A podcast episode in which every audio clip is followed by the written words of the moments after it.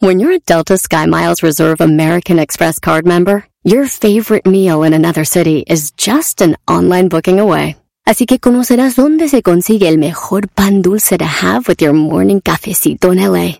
Where's the best pupusería in the Bay? Y dónde encontrar la salsa verde más rica en San Antonio. Because you're the travel foodie. The Delta Sky Miles Reserve American Express card. If you travel, you know. Learn more at go.amex slash you know reserve.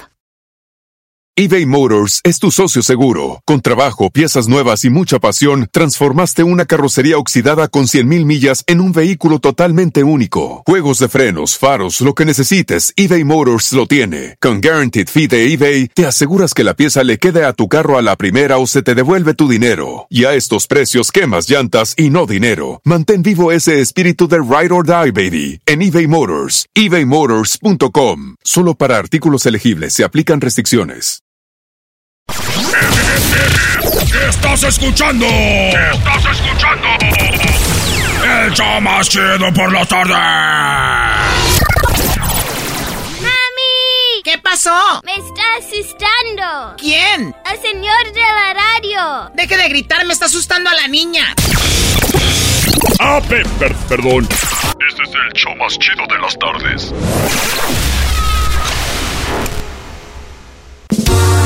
Con el show de Erasmo y la chocolata. Todo el día me la paso cotorreando, en la chamba desquitando y relajado. Volando pasan las horas bien alegres, hasta se olvida el cansancio. Con el dog y las cosas han cambiado. A los hombres mandilones los traen puro centavo. Las madres solteras quieren desgreñarlo. Se lamentan todo el dicen que es del otro bando. Compa siempre con su buen relajo. Aunque sea americanista y la peste en los sobacos. Los chistes más chidos siempre a la gente ha contado. Aunque le digan que de hondo es el rey en todos lados.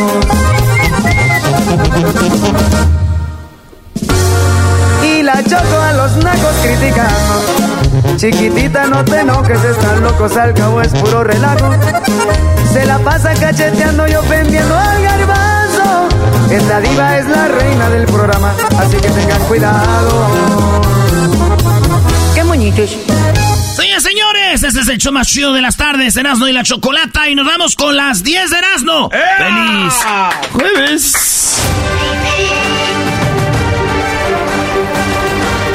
Peor lugar para informarse son las 10 de Erasmo, y ya están aquí. Señores, hubo un concurso de a ver quién se comía más hot dogs. El ganador se comió 62. ¡Ay, hijo de la chu! 62 hot dogs. Aunque estuvo lejos de su récord, que su récord era 76. Este vato anda mal. Se comió nomás 62. Eso pasó en Estados Unidos, en Nueva York. Y le llaman el rey del hot dog. La Chocolata hizo un concurso con nosotros también, pero todos le quitábamos el pan.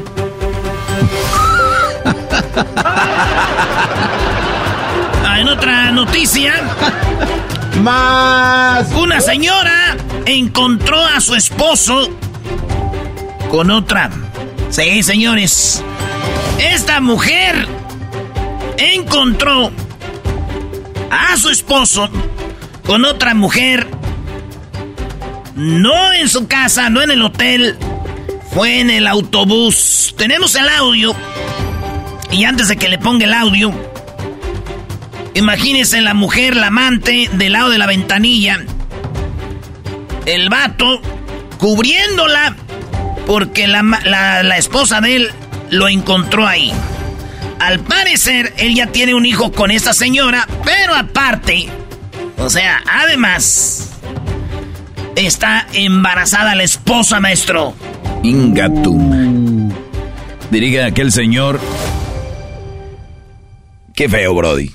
Feo, maestro. Entonces la mujer embarazada se le deja ir al vato y al amante y dice, déjamela la perra esta. Déjamela. Y el vato la cubre al amante. Escuchemos el audio. Si usted ya pasó por esto, no lo oiga, es perturbador. No, pendejo. Fíjate cómo me dejaste, por esta perra. Lo vas a pagar bien caro tu Fíjate cómo me dejaste por esta perra. Y ella y la señora embarazada. Lo vas a caro. Tú eres madre, también eres madre, No sabes, eres madre. Habla a la policía, ya está pasando ahí. Le dice al amante, tú eres madre también, eres madre. Ella tú que estás embarazada, Yo soy tu madre de ella. Eso debe de ver. Suéltame la verga, tu madre. Suéltame. No te duele. Si me no te duele, hiciste. Viejo, no te duele. Dime. Dime, abandonaste a tu hijo y me dejaste esta perra. Abandonaste a tu hijo, me dejas embarazada por esta perra. Así le dice. Dime, abandonaste a tu hijo y me dejaste embarazada por esta perra. No te duele, Fernando. Dime, suéltame. Suéltame. Es que el vato le agarra las manos para que no golpee a la perra, a que diga a la, a la otra. Eso es lo que pasó. Y como dicen, ¿verdad? Pues, señora, ya déjelo. Ya olvídese de él. ¿Por qué no, se, no, no lo deja, ya no lo vuelve a ver? No cabe duda que las mujeres les hacen mal las uñas o les hacen mal el pelo y ya no van. Ya no quieren saber de esa persona. Pero les ponen el cuerno y ahí siguen. ¡Ay, hijas de la chucha! ¡Voy! ¡Ay, papaya, la de Celaya! En otra de las 10 de Erasmo, aquí en el show más chido de las tardes, Erasmo y la Chocolata, Adolfo Pizarro, este jugador del equipo del Miami, lo dejaron sin equipo al pobre de Pizarro. Pizarro pues estaba bien emocionado porque iba a jugar junto a Messi. Pero le dijeron, ah, mm, eh, ah, eh, como dice la canción de Sin Bandera, en esta vida no. En esta no. Y se fue enojado eh, Pizarro. Pizarro dijo que qué mal que no le hayan avisado de que lo iban a dejar ir. Y que esto nada más pasa en Estados Unidos. Iba dolido Pizarro. Iba, pues, bueno, con, con mucho dolor. Y lo único que les quiero decir, él soñaba jugar con Messi. Ya tenía como 20 camisas para que se las firmara para vender. y lo dejaron sin jugar ahí. La pregunta es, ¿ahora qué va a hacer el pobre de Messi sin Pizarro? Duro golpe, duro golpe a la carrera de Messi, Brody. Duro golpe a la carrera de Messi. Aunque te lo decieras, no, tú sigues enojado con Pizarro porque cuando Chivas quedó campeón les dijo, hijos de su perra negra madre. Así les dijo, ¿sí o no? Tal As- cual. Así nos dijo. Digo, hay algunos que nos vale y otros que voltearon a ver a su mamá y dijeron, así está aprieta mi madre. Oigan, en otras noticias, J-Lo, Jennifer López, sacó tres bebidas. Eh, usted cuando está en un party de repente dice, vamos a hacer una paloma o vamos a hacer una mezcla de vodka con algo. Ya no es necesario. Sacó tres bebidas. Vienen como eh, tamaño para acá entender con la banda tamaño caguama. Y viene ya mezclada la paloma. O sea, ya Ah. viene la paloma hecha. Lo único que necesitas es un vaso, hielos. Y ahí le pones una naranjita ahí para adornar y le vacías la bebida de J-Lo. Ella sale en un comercial donde está bebiendo. Y todos empezaron a criticarla. ¡Bush! Eso no es cierto, tú no tomas, J-Lo, y tú lo has dicho. Y J-Lo tuvo que salir a decir, güey, güey, güey, espérense, güey, es, es verdad que yo no tomaba. Tomaba antes y luego dejé de tomar. Yo no soy muy fan del alcohol. Y cuando tomaba, buscaba algo que me gustara, algo, algo chido acá. Y hablé con gente y llegamos a esto. Una es un tipo paloma preparada, el otro es vodka preparada y ya nomás la, ahí ya está mezclada. Y dice, y esa es una bebida que yo tomaría y por eso se la recomiendo y sí tomo de vez en cuando. A veces sí. Y Ok. así es. Entonces dicen, ahora nos quieres embriagar y por eso estaban enojados cuando tú no tomas. Pero, güey, a mí Jennifer López ya me embriagaba desde antes sin sus bebidas, maestro. Ah, caray, ¿cómo, Brody? Me embriagaba con, su- me embriagaba con sus nalgotas. Doggy, doggy. Cuando todavía el internet era lento, maestro. Cuando se usaba router. Modem. A ver, cuando el internet era lento, ¿veías nachas de J-Lo? Era el único maestro. Ahorita ya hay miles J-Los en internet, pero en aquel tiempo... ¿Cómo hacía el ruidito del modem, eras no?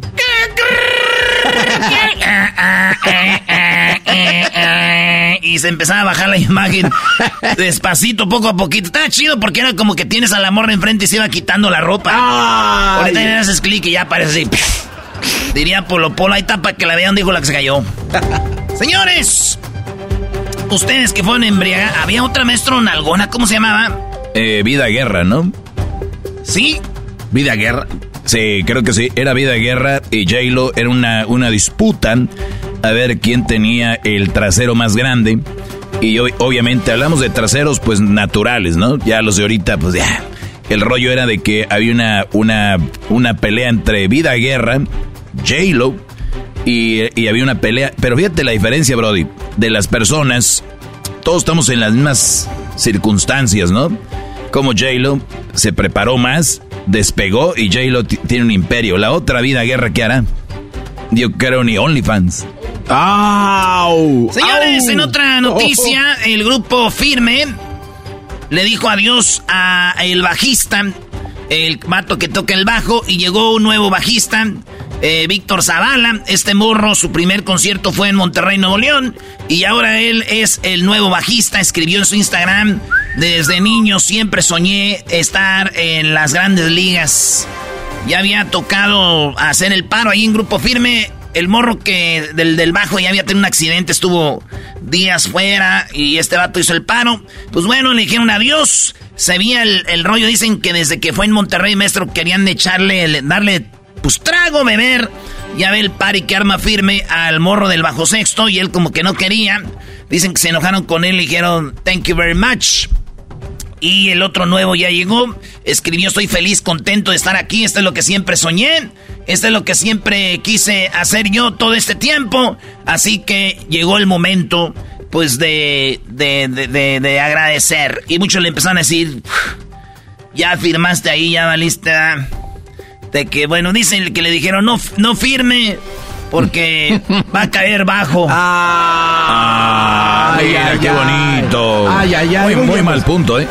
Muy mal punto.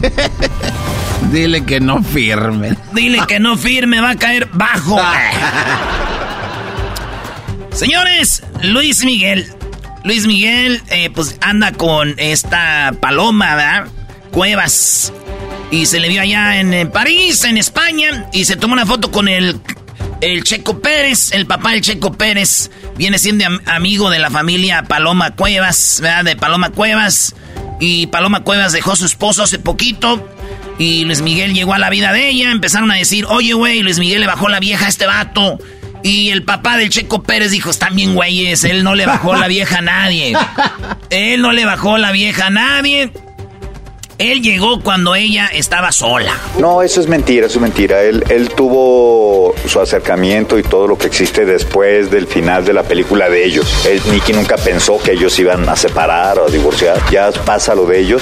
Entonces la gente puede decir misa, pero cuando e, la gente se realiza, tú debes de cumplir tu sueño. Así es, dice, no le bajó la mujer, ella ya estaba solita. Además, habló más de esto. Uf, sería maravilloso.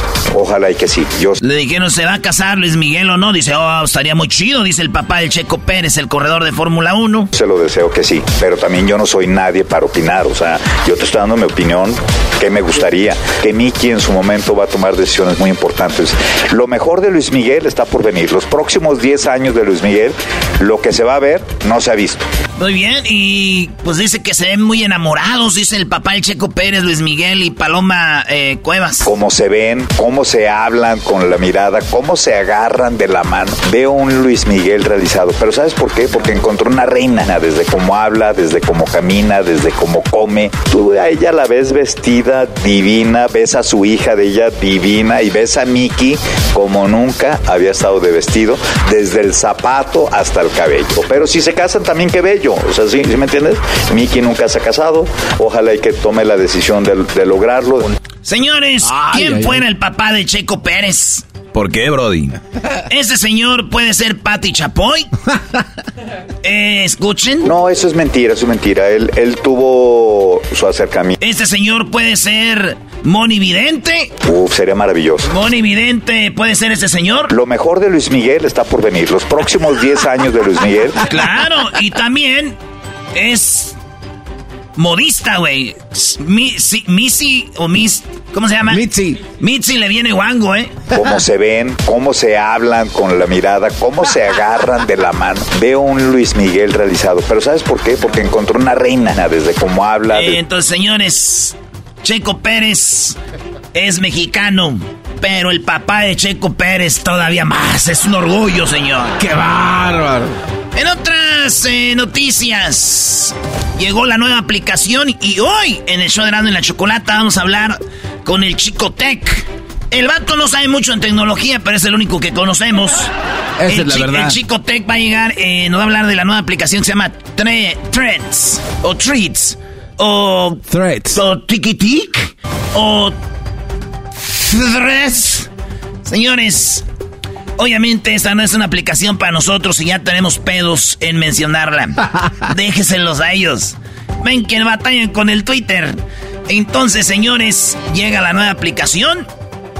Y hoy vamos a hablar de eso. Solo les digo que esta es solo una aplicación más que nos va a robar el tiempo, los datos y sobre todo el autoestima. Porque vamos a tener los mismos seguidores que las otras y nos van a dar los mismos likes que otras. Exacto. Déjense de Bravo. Tengan dignidad, ya punto. dejen de abrir aplicaciones. ¡Buen punto! Y, y aplauden estos como si lo siguieran. No, no, cálmese. A ver, a ver, Doggy, le estoy aplaudiendo. Estos güeyes dicen, ahora sí está en esta, sí voy a agarrar seguidores. Ah. Me dormí en el TikTok. Señores, siempre han estado dormidos.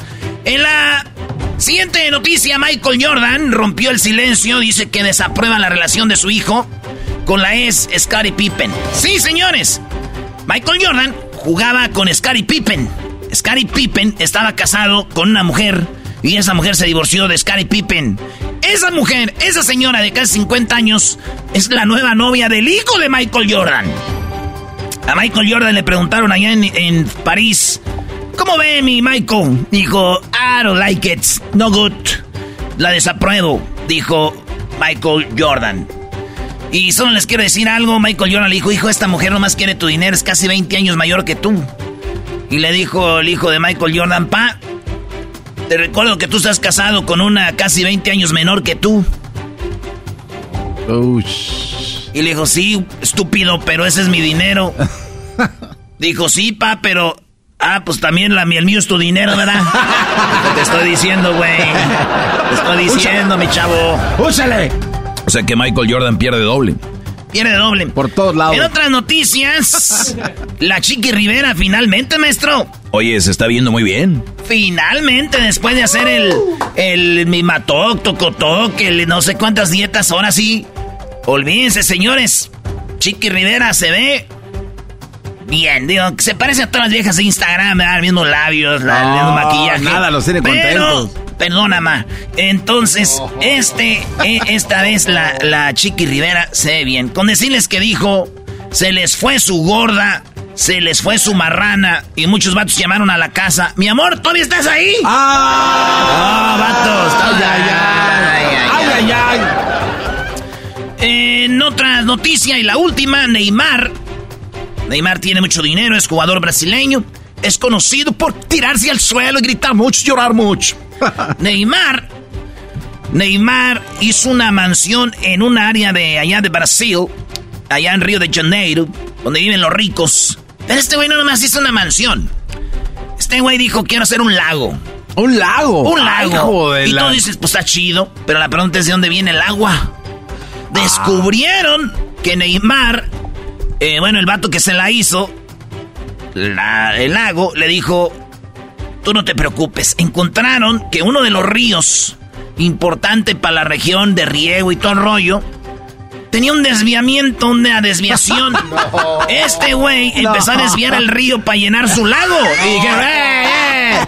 ¡Eh, usted muy gustoso! ¡Deja la brincadeira! Y lo está, le pusieron una multa de millones de dólares. No manches. Que seguramente los va a pagar Neymar. Pero yo digo, Neymar, ¿para qué ocupas desviar el río? Con tus lágrimas podemos llenar 50 lagos, chillón. Esto fue las 10 de Erasmo en el show más chido de las tardes. ¡Ay! ¡Estás escuchando! ¡Estás escuchando! ¡El show más chido por las tardes! ¡Mami! ¿Qué pasó? Ese señor no me deja oír mi TikTok. Deje de gritar, me está asustando a la niña. Ah, pe- per- perdón. Este es el show más chido de las tardes. Así suena tu tía cuando le dices que es la madrina de pastel para tu boda. Y cuando descubre que ATT les da a clientes nuevos y existentes nuestras mejores ofertas en smartphones eligiendo cualquiera de nuestros mejores planes.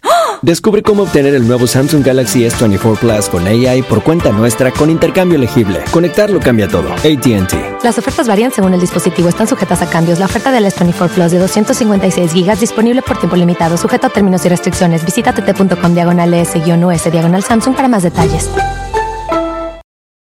eBay Motors es tu socio seguro. Con trabajo, piezas nuevas y mucha pasión, transformaste una carrocería oxidada con 100.000 millas en un vehículo totalmente único. Juegos de frenos, faros, lo que necesites, eBay Motors lo tiene. Con Guaranteed Fee de eBay, te aseguras que la pieza le quede a tu carro a la primera o se te devuelve tu dinero. Y a estos precios, quemas llantas y no dinero. Mantén vivo ese espíritu de Ride or Die, baby, en eBay Motors. ebaymotors.com. Solo para artículos elegibles se aplican restricciones.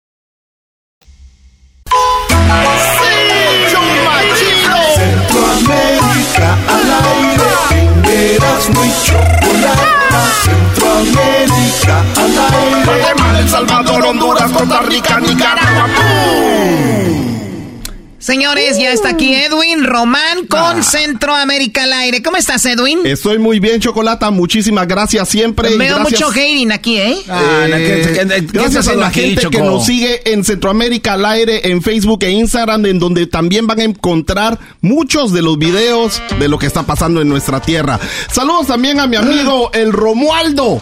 Gracias, Eh, que también es del Volvió, Ro- Salvador. volvió Romualdo. Aquí estamos de regreso. No Gracias. Gracias, Chocolate. Gracias, maestro. Yo fui el único, yo fui la única persona que te defendió. No, yo sé, gracias. Sos lo máximo, Chocolate. Pues Mm. eh, al defenderlo a él, estás defendiendo a todo El Salvador, Chocolata, lo cual es bueno. El mejor Claro. presidente del mundo.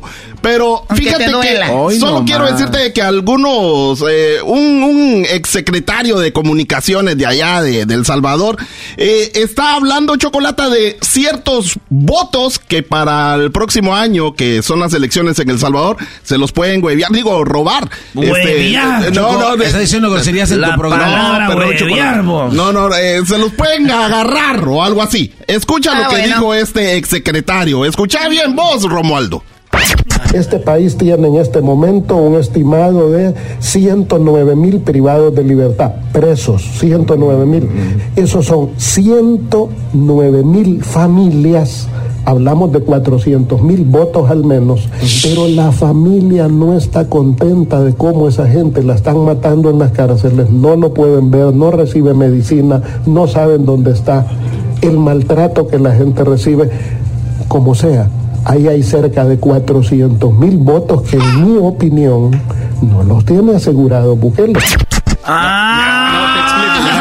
explico, te explico. A ¿no? ver, o sea, acaba de decir este señor, si usted no libera a esas personas, las familias que están afuera están descontentas, señor Bukele, y no van a votar por usted por ese trato, ¿no? Exa- Exactamente. Se llama Eugenio Chicas, es un ex eh, secretario de comunicaciones del FMLN y él es parte de la oposición y está como desesperada la oposición que eh, tienen que eh, aferrarse a este tipo de datos que ellos mismos sacan conclusiones, Chocolata, que creen de que las personas, lo que tú acabas de decir, los que están... A ver, pero, pe- pero tiene lógica. A ver, a ver, pero tiene lógica. Si, si tiene un familiar mío a la brava, entonces yo no votaría por él porque quiero que salga de ahí. No, no es nada, ni un invento ni nada. Eh, y, y yo soy, mira que yo soy fan de Bukele, pero tú eres un fanático. No, no, Además, no fanático. Es que la Choco. realidad es de que antes, mira, No. eh, perdón, antes no se hacía lo que hoy se está haciendo. ¿Cómo, cómo personas como yo no vamos a estar contentas con la nueva go- eh, ¿A- gobernación? ¿Acaso vos tenés alguien que dijo algo diferente o no? Eh, ¿Cómo quién? ¿Cómo? cómo? Oh, Ah, no, sí, el, el otro, el, el diputado que ahorita vas a poner. No, el, que se pongan de acuerdo, escúchalo, escúchalo, a ver si es cierto. A ver, vamos a escuchar al diputado, No señoras señores, de. Centroamérica al aire. ¿Quién está dando la chocolata? Me vale más, eh. Sin vergüenza, Eugenio Chicas. Tenga decencia, señor. ¿Cómo va a decir a esas alturas y a venir a hacer cuentas de que cuenta con 400 mil votos? Tenga decencia, hombre. Todo El Salvador. Por eso la gente lo repudia a usted y a su partido. Porque el FMLN ahorita está esperando sobrevivir la debacle que le viene, porque ya viene su extinción política, espera sobrevivir con los votos que le entreguen las pandillas y sus familiares.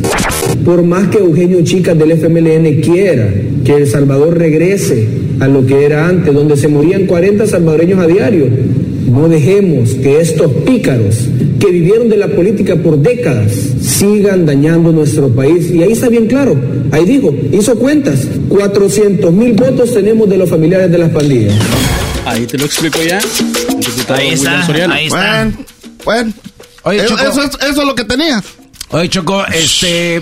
¿Por qué el señor Romualdo habla como que está en el, en el consulado del Salvador? A ver, Sí, él- que con- tiene su estilo. ¿Cuántas veces- tiene su estilo, déjalo, ¿Cuántas por veces favor. ha sido el consulado de El Salvador, Galván? Nunca has visitado el consulado de El Claro, Salvador. nunca has visitado el consulado. ¿Por qué dices que habla así? A ver, pero espérense, Choco, per- perdón, yo soy el naco aquí, pero hay que hacer una, una prueba, permíteme tantito. A ver, este... Tú eres del consulado de Salvador, tú me Ajá. vas- yo voy a llegar y voy a decir, oye, quiero un pasaporte, y tú me vas a decir, eh, ya tenés la foto y tenés el, el acta de nacimiento, ¿ok? Y yo voy a decir que no, voy a decir, oye, aquí te la saca, aquí un amigo te la da, te va a cobrar menos. ok. Buenos días. Buenos días. Buenos días, mire que desde las 6 de la mañana estoy yo ahí esperando que abran la puerta, vamos, y nomás quería yo ver si podía sacar el pasaporte de Salvador. Ya tenés la foto. la puerta Ya tenés la foto y la partida de nacimiento. Eh, es que no tengo la foto, es que yo no sabía la primera vez que vengo a sacar ¿Por qué el te estás metiendo colado? ¿Te me adelantaste vos? Oye, cállate tú, Bayunco, Mira, no te, este che- te dejaste de meter. Bayunco. Ojalá que vengan las demás, que vengan y te agarren, hermano. No te preocupes, aquí cerquita hay un lugar donde puedes sacar la foto y, el, y la... No, sí, solo es la foto, solo sí, la foto. Este guacho, chocolata, chocolata. Oh my God. Vámonos a Guatemala, vámonos a Guatemala, vamos a Guatemala. donde hay un recuento de votos. Recuento de votos, chocolata, sobre todo los que corrieron para presidentes y vicepresidentes. ¿Todavía ¿Por no qué? saben quién es la presidenta Lo que presidente? pasa es que hay una segunda, va a haber una segunda vuelta y pusieron a la señora que, a la Sandra Torres, que es ex esposa de un presidente, y Bernardo Arevalo, que es ex. Bueno, es Bueno, el hijo de un Realmente eso no me importa. A ver, vamos Pero, a escuchar. Chocolata, pero escucha lo que dijo el, el- el diputado Aldo, el amigo del garbanzo, porque él desde hace meses estaba diciendo que iba a haber una gran mafia en los votos. Escucha eso. Así que no me, no, no me, ya, si, si usted le va a tocar los huevos al león, ¿qué va a hacer el león? Se va a dar la vuelta y se lo va a hartar. Entonces, cuidadito, cuidadito, porque sé de qué reposadera salieron, culeros.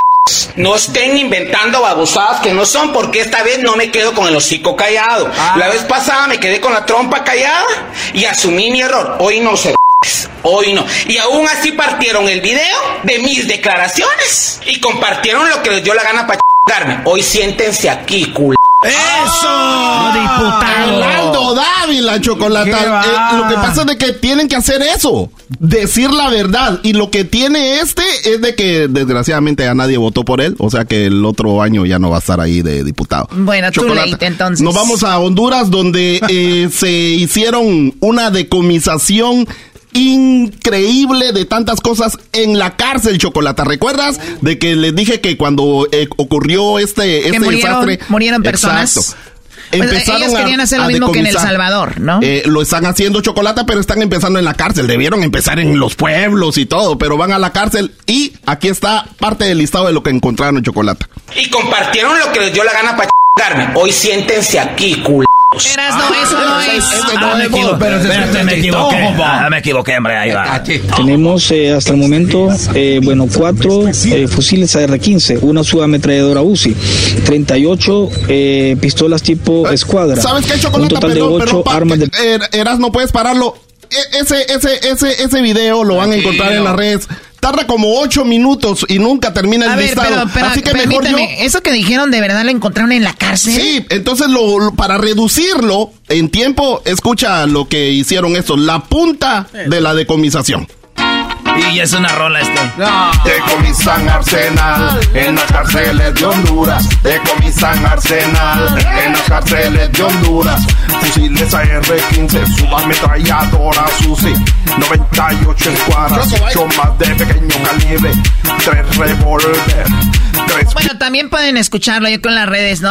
Choco, eso solo son 50 Creo que eso es lo segundos. mejor. qué gachi. También ese, Choco, es lo mejor. Sí, sí, sí, sí. Se, se pa- este.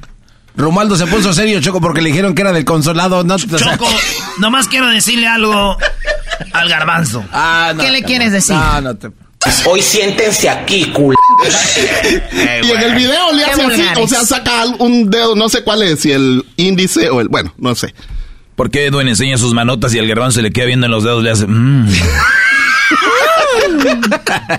Ok, bueno, antes de que empiecen con sus cosas, gracias al señor eh, Romualdo. Romualdo de El Salvador del Choco. departamento de Gracias, Santana. Choco. Gracias. Gracias, gracias. Ok. Te agradezco mucho. Saludos a toda la gente de Centroamérica. Esto fue Centroamérica al aire. ¡Arriba Guatemala en la Copa América! Por primera vez vamos más o menos. Oye, México, ¿cómo van medallas? Hasta arriba, Choco. A ver si no les incomoda eso también. hijo. No, no, no, ahí mis respetos para México en los Juegos Centroamericanos del. Caribe, pero arriba Guatemala. Copa. ¡Chido, chido! ¡El show más chido por las tardes! ¡Eros de la chocolata! ¡Chocolata! eBay Motors es tu socio seguro. Con trabajo, piezas nuevas y mucha pasión, transformaste una carrocería oxidada con 100.000 millas en un vehículo totalmente único. Juegos de frenos, faros, lo que necesites, eBay Motors lo tiene. Con Guaranteed Fee de eBay, te aseguras que la pieza le quede a tu carro a la primera o se te devuelve tu dinero. Y a estos precios, quemas llantas y no dinero. Mantén vivo ese espíritu de Ride or Die, baby, en eBay Motors. ebaymotors.com. Solo para artículos elegibles se aplican restricciones. What makes a carnival cruise fun? That's up to you. Maybe it's a ride on boat, a roller coaster at sea, or a deep tissue massage at the spa. Creole inspired cuisine at Emerald's Bistro to laid back bites at Guy's Burger Joint. Excursions that take you from jungle adventures to beach days at Mahogany Bay and sunsets from the top deck. Long story short, no one does fun like Carnival. Carnival, choose fun. Ships Registry, Bahamas, Panama. Esto es Eros de la Chocolata, el show más chido de las tardes. Muy bien, bueno, oigan, pues resulta de que llegó una nueva aplicación. Sí, señora, si usted apenas le estaba agarrando al Facebook, ya va otra aplicación atrás. Lamentablemente o afortunadamente, pues hay más aplicaciones para las personas que no tienen nada que hacer. Tenemos una aplicación nueva. Es, dicen que viene a quitarle el trono a Twitter por la manera en que funciona. Si ustedes se preguntan cómo es, es más o menos parecida a el Instagram.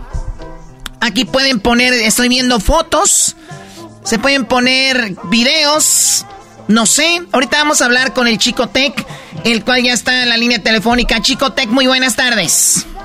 ¿Qué pasó, mi Choco? ¿Cómo estás? Aquí listos para explicarte todo lo de la tecnología. Muy bien, Chico Tech, eh, vamos a hacerlo de la manera pues más simple, más sencilla. Sabemos que sabes mucho de tecnología. ¿Cuándo es que se lanzó esta aplicación y cómo se llama? Mira, este miércoles eh, se lanzó una nueva aplicación que se llama Threads. Ahora, esta eh, aplicación, la gente lo puede ver muy familiar porque es igual, o digamos una copia exacta a lo que es Twitter, que eso es lo que está causando mucha emoción entre los usuarios, porque las personas ya saben más o menos cómo se funciona, pero esta aplicación lo único que es es conversaciones públicas en tiempo real. Entonces la mayoría de ellos es texto y como estabas diciendo también se pueden o, poner fotos o incluso, video en, en alta calidad. Muy bien, cuando dices alta calidad, ¿qué quiere decir eso? ¿Que en, tu, en, en Twitter no podías? No, mira, Twitter lo que tiene es que um, ya durante los últimos ah, en los últimos meses ha impuesto varias ah, varias restricciones, ya sean los videos, en cuántas ah, digamos incluso cuántos tweets puedes leer, la gente que lo, se puede meter puede solamente ver 600 tweets que bueno, para muchos de, muchos de nosotros es mucho, pero para nosotros es como que les están imponiendo una regla, pero sí, muchas de las cosas que en Twitter ya se están poniendo, ya como que le está poniendo muchas trabas este, el señor Musk, entonces aquí viene esta nueva aplicación que es de la gente que hace la, misma de Instagram, que lo hace más público y de una manera más fácil para que la gente pueda tener ese tipo de conversaciones en tiempo real. Eh, estamos hablando de que obviamente, a ver, eh, WhatsApp, el Instagram, el Facebook son la misma compañía que es Meta y sabían que había un descontento con Twitter después de cambiar de dueños y dijeron, ¿sabes qué? Es la oportunidad perfecta para crear una nueva aplicación y muchos dirán, pero ¿por qué no se les ocurrió antes a otros? La cosa que sí había otras otras aplicaciones por ahí, pero no tenían la fuerza ni la publicidad. Miren, estamos hablando de eso nosotros ahorita. ¿Por qué? Porque todo el mundo está hablando de eso y una hija más de pues de Mark Zuckerberg, ¿no? Mira, Choco, solamente en 24 horas estamos hablando de 50 millones de usuarios nuevos. Esto, o sea, habíamos visto esas aplicaciones como que le llegaban por ahí, ¿no? Pero, o sea, todos reciclados, dices, todos vienen de Instagram. Garbanzo, haz una tú, Garbanzo, porque nada, nada, más es reciclarlos. Hay, que hablar también lo que es, o sea, este cuate solamente pasó todos los usuarios de Instagram a la nueva aplicación de Threads. Punto. Eso ¿Y es, es bueno o malo? Es reciclados, o sea, no son nuevos, ¿sabes? Aquí el chicote, con todo respeto. Reciclados, reciclados, las que te robas tú en, en, Twitter y los empiezas a publicar. Eso es reciclado. Twitter es mejor que Threads Ay, y no. cállate. Bueno, son nuevos para la aplicación, porque la aplicación es nueva, pero sí, en realidad e, eso es lo que lo hace tan fácil de que la gente se venga a esta aplicación, porque tú en sí nada más bajas la aplicación y ya tiene toda tu información de Instagram. Entonces no tienes que en realidad hacer nada, o sea, la foto ya la tiene, ya tiene la descripción, ya tiene todos los usuarios, a la gente que tú sigues. Entonces lo único que tú tienes que hacer es con un botón, automático ya tienes, automáticamente tienes nuevos amigos ahí en, en, en Threads. Sí, de hecho, el show de la chocolata ya está Todo lo que hicimos es oprimir el, botón y ya estaba, de hecho hasta está verificada la cuenta, así de fácil. Ya tiene la, la palomita azul. Ahora, Chicote, más allá de esta aplicación que se armó y todo el mundo habla de ella, es porque hay un gran descontento en Twitter. ¿Cuál es el peor descontento en Twitter más allá de que se os puede leer algunos mensajes? ¿Cuál ha sido el descontento? Y antes de preguntarte a ti, le pregunta Garbanzo, que es súper fan de Elon Musk.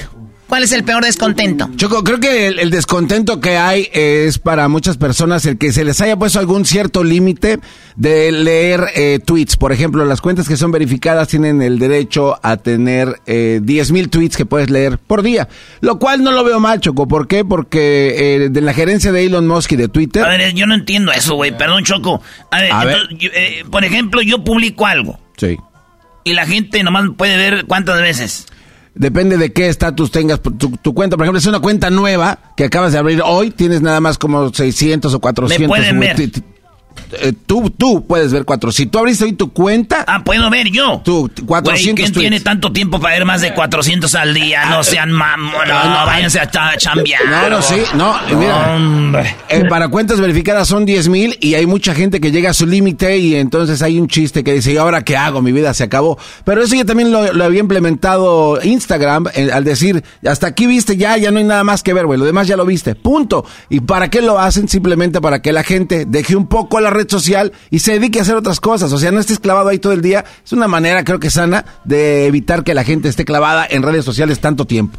Bueno, entonces es un descontento. ¿Cuál es el otro? El otro descontento, Choco, creo que viene por parte de la suscripción, ¿no? Cuando la gente eh, empieza a pagar por tener la verificación y también el ver el tipo de contenido que llega a la red social, por ejemplo, de Twitter, ¿no? Al tú pagar, pues tienes más este, perks o tienes más beneficios como una cuenta verificada, que eh, poner videos un poco más largos, poner videos en alta calidad, incluso hasta películas completas que pueden ahora subirse a Twitter sin problemas. Entonces yo creo que hay algunas personas que no les gustó, pues el tener que pagar para tener esos beneficios. Sin embargo, hay otras pero, cosas. pero también en Instagram, que a la gente está agarrando la palomita azul en Instagram y, pagaron. Exacto, porque ya viene una copia de Twitter de lo que hizo eh, Elon Musk. Ahora, Por eso, pero mira, pues págame ahora.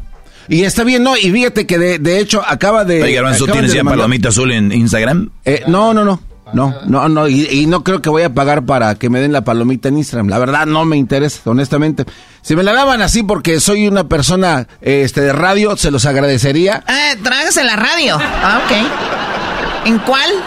Ah, chale. Porque aquí vienes. Pero que digas tú vienes a trabajar. No. Dale, Choco. Oye, Chico Tech, no me acordaba de ti, perdón. Oye, entonces. Ay, qué mala onda, Choco. Qué mala onda, ¿eh? eh Chico Tech, ahora. Eh, tenemos esta aplicación, la estoy viendo. De hecho, es una copia de tu Instagram. O sea, puedes poner fotos todo el rollo puede ser como un retweet. Acá, ¿cómo le, vayan a, cómo le van a llamar? ¿Retweet? Lo más probable, Choco. Ni sé. Eh, ¿Puedes enviar mensajes privados o no? No, por el momento no puedes mandar mensajes privados. Entonces todas las cuentas cochinas que tenían ya no la pueden mandar, desafortunadamente. Pero todo lo que tiene que ser es en público. Ahora, los términos que le, llaman es repost. Entonces cuando es un, compartir un, nuevo post, le hacen repost. Lo que la gente no sabe de Instagram, de ahorita lo que están haciendo con Threads, es que si tú abres una cuenta de Threads, por el momento, por ahora, Tú tienes que borrar tu cuenta de Instagram también si quieres borrar también la de Threads. Tú la puedes poner, suspender tu cuenta de Threads, pero si la quieres borrar completamente, tienes que borrar ambas cuentas, la de Instagram y la de Threads, para que se puedan borrar todo. Entonces, si ustedes se quieren aventar aquí de lleno, por el momento ya saben que para borrarla, tienen que borrar ambas cuentas. Ah, entonces ya te engancharon ahí. Exactamente, es que la gente no lee, no lee todo lo que hay detrás de estas aplicaciones y nada más avienta una, inclusivemente a mí, yo no lo leí ya hasta después, entonces dice, bueno, pues ya me enganché, ya estoy aquí, pues ya, ya qué le vamos a hacer. Choco, eh, eh, estamos hablando del chico tech, ¿eh? Estás hablando del especialista que tienes aquí en tecnología, está enganchado. Ese Chico Tech se pasó de lanza. Oye, oye, Chico, Chico Tech, a ver, entonces, si yo tengo la cuenta de Instagram y luego abro esta cuenta, entonces ya digo, nada, siempre no la quiero, la quiero borrar, ¿se me va a borrar la de Instagram? Sí, exactamente. Solamente puedes suspender la de Threads y esa se queda como en limbo, o sea, ya no, ya no le tienes que activar nada, ya no le tienes que eh, poner cualquier cosa. Simplemente lo que tienes que hacer es irte a tu cuenta de Instagram, pero esa se queda ahí viva con tu nombre y bueno, con toda la, información que, que nos quiera quitar Instagram ahí. Oye, algo muy interesante también, Chico Tech, eh, Choco, es de que posiblemente con esto vas a evitar que te clonen tus eh, perfiles al, al hacerla tú inmediatamente. Como dijo el garbanzo, una copia, pero no hay problema porque, por ejemplo, yo quiero abrir mi cuenta de, del maestro Doggy, que ya está ahí, y si alguien se aviva y la abre antes, pues ya se la pellizcó, porque no puede hacerlo robándose otra cuenta, porque solamente cuando la ligas con tu cuenta de Instagram, ¿no, Chicotec? Y eso es lo que pasa porque por el momento ahorita no tenemos bots, entonces los bots no existen en este ecosistema por el momento y eso esperamos y eso es lo que le gusta mucho. Entonces las viejas buenas que estoy viendo sí existen, Choco. Oh my god. Verás, no. Oye, el contenido para adultos sí lo hay, pero lo que tiene esta aplicación es que lo puedes reportar. No sé quién lo quiere hacer, pero hay personas que no les gusta contenido. lo que puedes hacer es reportarlo también. Entonces, eh, las reglas siguen implementadas como lo mismo que en Instagram. Si hay una, algunas cosas que no te gustan, tú lo puedes reportar. Ella, ellos investigan y si ellos digan que no es, no es bueno, bueno, pues ellos lo bajan. Oye, Chico Tech, eh, eh, un punto importante que tocaste es la información cuando, cuando tú eh, aceptas los términos de esta nueva aplicación, obviamente ellos ya tienen todos tus datos de Instagram, ¿no? Este, entonces al, al, aceptar otra vez los nuevos términos, ¿en qué te perjudica entonces? Porque también ahí decía al último, ¿no? Este, acepta todos los términos para que te la dejemos tu Cayetano. ¿En qué te perjudica? Sí, o sea, lo que estás aceptando es lo que está pasando a un futuro. Uno no sabe lo que vayan a hacer con la aplicación. Y a la gente se les olvida, todos tenemos amnesia de que justamente a Meta se metió en problemas hace un par de años. Si se acuerdan, fue en el Congreso porque tenían mucha información de nosotros. Pero bueno, en fin. ¿Información? Siguiendo lo mismo, siguiendo lo mismo, le estamos dando la misma información, le estamos dando todo. Pero bueno, a la gente le tiene amnesia, entonces aquí seguimos dando toda nuestra información. ¿no? ¿Tú muy bien, en este momento, Chicotec, la aplicación más popular, la que se está usando más, es la de TikTok, si no me equivoco, ¿no?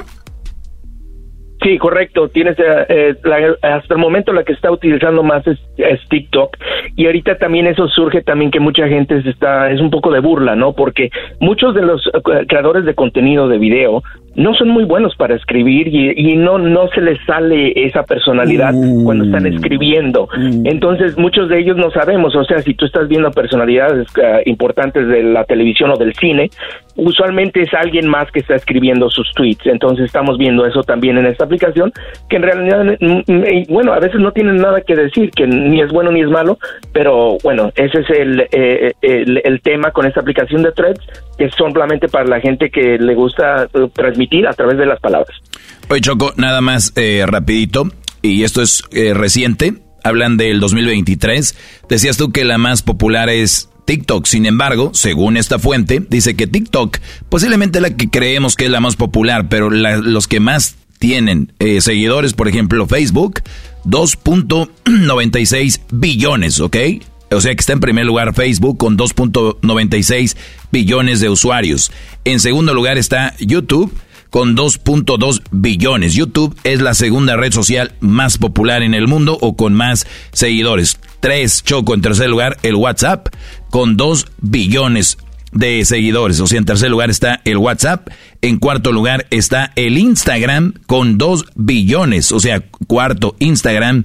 En, perdón, otra vez. En quinto está el WeChat. WeChat es como la competencia de, del WhatsApp. Ese es el, el WeChat.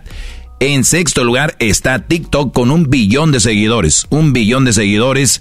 Este, en China ya le llaman Douyin. eh, y en Estados Unidos nada más le cambiaron el nombre.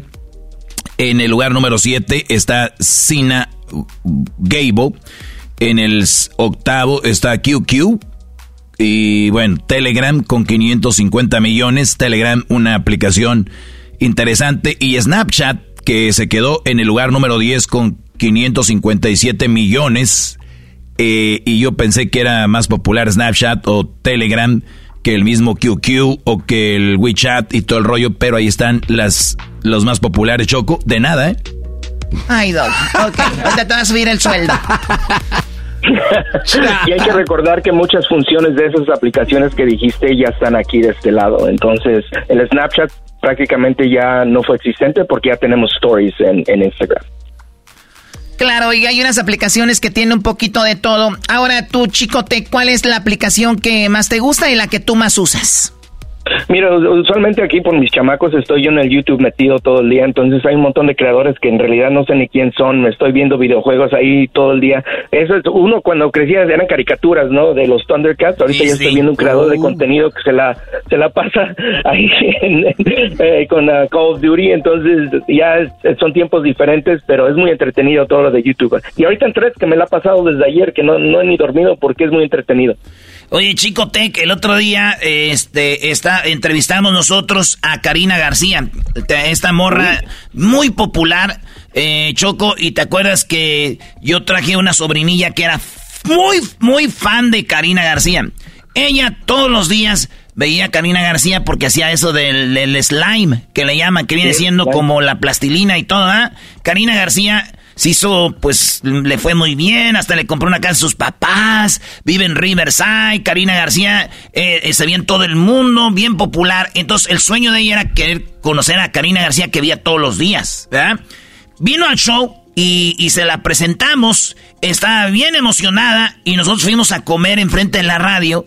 Y, y Karina García dijo, ay, voy a agarrar mucho tráfico a la casa. Y le dijimos, ¿quieres ir a cenar con nosotros? Y fuimos, eh, estaba, se me hace que ibas tu garbanzo, Sí, sí, sí. estábamos ahí una bolita. Y mi sobrina estaba, señores, comiendo, cenando con su ídolo, güey, que veía en YouTube. Y yo le dije, ¿sabes a qué se...? Ahorita que dijo el chico Tech de los Thundercats, esto es igual como si nosotros en nuestros tiempos que veíamos cada fin de semana a Chabelo o que ¿Te veíamos a? Chespirito que nos dijeran, oye, vente para que los conozcas y luego vas a cenar con ellos todavía. ¿Cuándo, madres, íbamos a cenar con Chabelo, güey? Solo en sueños. hombre, mira, alguien como Karina García es un perfecto ejemplo de lo, cómo los creadores de contenido ya están viendo otras partes a donde crear un negocio, ¿no? Entonces ella le metía con todos los slimes y veía que eran muy populares esos videos. Y bueno, ahorita ya incluso puedes comprar su kit ahí en la Target, ¿no? Puedes ir a ver el kit de Karina García de cómo hacer tu propio slime. Entonces este tipo de creadores de contenido ya están viendo cómo hacer, bueno, algo con, con el trabajo que ellos hacen día en día, porque crear contenido se ve fácil, pero no lo es. Incluso ella se los ha de haber dicho en su cena. Sí, bueno, eh, yo, yo creo que también hay, hay, hay personas muy talentosas para, o sea, tienen talento nato, pero son muy poco visionarios. Y hay personas que no son tan, tan talentosas, pero con lo poco que hacen, saben invertir y saben crear otras cosas para, obviamente, hacer un negocio y, y, y vivir de eso, ¿no? Sí, exactamente, y eso es lo que estamos viendo ahí. A otros casos de contenido está Karina García, está Danny Flowers, que hizo el, el primer pastel del unicornio. Entonces ahí se vienen todos estos creadores de contenido que le están, eh, eh, inclusive se tienen fans. Hay convenciones que cuando vienen hay miles de personas que los siguen y bueno, ellos ya son como nuestra versión de, de Chabelo cuando nosotros éramos Oye, los que yo choco admiro realmente lo que han hecho son los hermanos, eh, es, Logan Paul y el otro, no recuerdo cómo se llama, pero son dos hermanos. Estos brothers Choco ya han llegado hasta hacer peleas con Mayweather. Estos brothers se han preparado para hacer peleas, Choco, de verdad. Uno de ellos tiene una marca de agua que se llama Prime, que es tipo eh, como, como Gatorade. E, eso se hace sold out, lo ponen en las tiendas y hacen sold out. O sea, estos brothers están en otro nivel y, y es si ustedes a sus hijos los ven de verdad en las redes sociales, díganles que se pongan a hacer algo con el tiempo que gastan en las redes, ya que van a estar ahí para que puedan hacer un negocio. Y no, así como usted vende árnica, señora o sábila, de, eh, pues así que le hagan. Choco, ok, gracias. No sabía que teníamos aquí un este Shark Tank. A Mr. Beast este latino. Sí. Oye, Chico Tech, ¿dónde te siguen? Mira, ustedes me pueden eh, conectarme, con, se pueden conectar conmigo ahí en Threads, en I am Pepito. Ahorita estoy armando la de Chico Tequi, pero ya se viene ahí. I am Pepito, ok. Sale, ahorita nos ponemos en las redes sociales del show y tenemos también ahí las redes y ya tenemos threads. Síganos ahí, díganos. Más puts. bitches, bitches, bitches, bitches. Ya regresamos en el show más chido de las tardes, Erasno.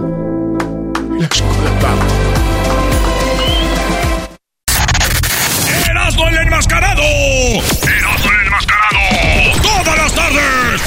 ¡Todas las tardes! ¡Con Erasno y la Chocolata!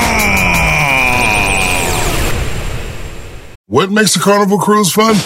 That's up to you. Maybe it's a ride on boat, or a roller coaster at sea, or a deep tissue massage at the spa. Creole inspired cuisine at Emerald's Bistro to laid back bites at Guy's Burger Joint. Excursions that take you from jungle adventures to beach stays at Mahogany Bay and sunsets from the top deck. Long story short, no one does fun like Carnival. Carnival, choose fun. Ships Registry, Bahamas, Panama. El chocolatazo es responsabilidad del que lo solicita. El show de Erasmo y la Chocolata no se hace responsable por los comentarios vertidos en el mismo. Llegó el momento de acabar con las dudas y las interrogantes.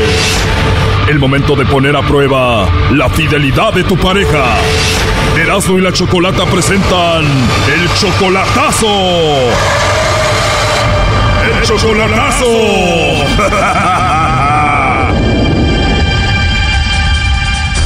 Muy bien, nos vamos con el chocolatazo a Michoacán y tenemos a Máximo. Máximo, buenas tardes. Buenas tardes, ¿cómo están? Bien, Máximo, gracias. ¿Y tú?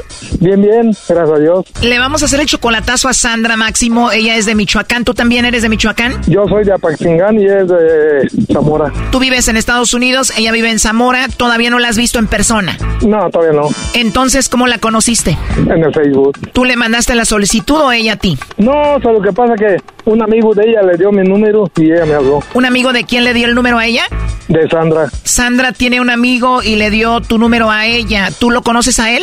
Ah, no, no, no mucho. Entonces, ese amigo de ella, ¿cómo tenía tu número? Ah, trabaja, trabaja junto con un, con un señor que allí donde le rento, donde rento yo, es, es su amigo de él. El hombre que te renta a ti le dio tu número al amigo de Sandra y, y él se lo pasó a Sandra y ella te llamó a ti. Ajá. O sea, este hombre dijo, hay un hombre que me renta aquí, toma el número de teléfono, dáselo a Sandra o cómo.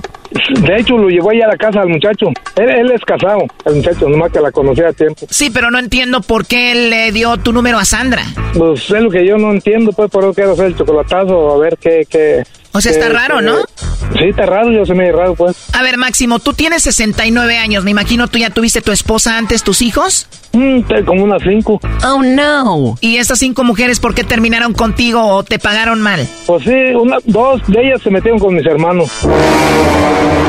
¿Me estás diciendo que dos hermanos tuyos se metieron con tus esposas? Verdad de Dios. O sea, cuando uno cree que ya ha escuchado todo, sale esto. A ver, vamos por partes. Platícame de la primera, ¿cómo fue? La primera, cuando me vine acá para el norte, tuve un hijo con ella. Y se fue, de ahí de la casa se fue para un pueblito que se llama Nueva Italia, que trabajaba con un doctor. Entonces, cuando yo regresé, pues no estaba en la casa, ya estaba con el doctor y ya, pues, le dije, pues ya quédate, ya, ¿para qué vienes para acá? No te dejé allá. Y terminas con ella, tuviste un hijo con esa mujer, seguramente se metió con el doctor o con otro. Con, póngale que con el doctor no, pero trabajó con otra persona por ahí en Nueva Italia, sí. Perfecto, esa fue la primera mujer. La segunda, ¿qué pasó? La segunda, pues yo me venía para acá y un señor me decía que, que mi hermano a veces la, lo veía que la tenía abrazada por atrás. Oh, no. Y, y luego después otra señora me dijo, ¿sabes qué? Vi a tu señora bañándose, a, bañándose con tu hermano en el canal. Dije, ¿a poco? Sí. Pero tampoco le hice caso y ya me vine para acá. Y ya cuando me vine, cuando regresé para atrás otra vez, ya me dijo mi carnalillo, hey, carnal, vamos al baile. Le dije, no, ando bien cansado, ve tú, vamos, yo te disparo la cerveza que, te tomes. No, así está bien. Y ya dijo, ¿estás enojado por lo de Lupe? Le dije, no, ¿de qué? No, es que ella se, se levantaba así en bata y salía acá con, conmigo y eso. Le dije, entonces sí es cierto. Dijo, sí. Oh, no. Y ya fui, le dije, ¿sabes qué? Agarra todas tus cosas y vete, vete para tu casa. O sea que se metió con tu hermano Lupe, le dijiste, agarra tus cosas y lárgate de aquí. Ajá. Y es que Lupe, tu esposa, le coqueteaba a tu hermano y pues pasó lo que pasó. Sí. Y qué feo, con tu propio hermano. Porque él estaba casado también con su otra esposa. Oh, no. Dios mío, pues ahí estuvo la primera, la segunda y qué onda con la tercera. Y la tercera, pues me vine también para acá y le, compré una casita y la dejé allá en la casita y mi hermana, mi hermana se iba a, dormir con ella allá, pero pues yo no sé cómo se pusieron de acuerdo con otro muchacho, el otro muchacho se metió con mi hermana y, y mi carnal más chico se metió con él, con esa Paula. O sea, tu hermano que ya se había metido con tu esposa Lupe, ahora se metió con esta. No, aquel fue otro. O sea que uno de tus hermanos se metió con tu esposa Lupe y tienes otro hermano que se metió con esta mujer. Sí. ¿Y cómo se llamaba esta mujer? Paula. O sea que Paula andaba con tu hermano el más pequeño. El más chico ahí. Oye, pero también tu hermana pues le hizo el paro ahí, ¿no? O sea, como que ella también te traicionó. Pues sí, porque se, metió con el otro y, no, no me decía nada. Tu hermana y tu esposa poniéndose de acuerdo para andar ahí con dos hombres, ¿no? Ajá. La primera vez te enteras porque llegas y no está la esposa. La segunda vez te enteras porque tu hermano te lo dijo. La tercera vez, ¿cómo te enteraste? Mi hermana, una hermana mía me dijo. No la hermana que andaba ahí, sino otra. Sí, otra hermana me dijo que andaba bien chupeteada. ¿Cómo te dijo que tu esposa andaba chupeteada? Eh, no, me dijo, ¿sabes qué? No te vas a enojar, pero porque te conozco cómo eres. Dice, tu, tu esposa anda bien chupeteada del pescuezo. Le dije, ¿y eso cómo? Sí, yo creo Sergio se metió con ella porque allá, los vi tomando ahí en la casa tuya. Le dije, oh, Wow, la verdad que triste, ¿no?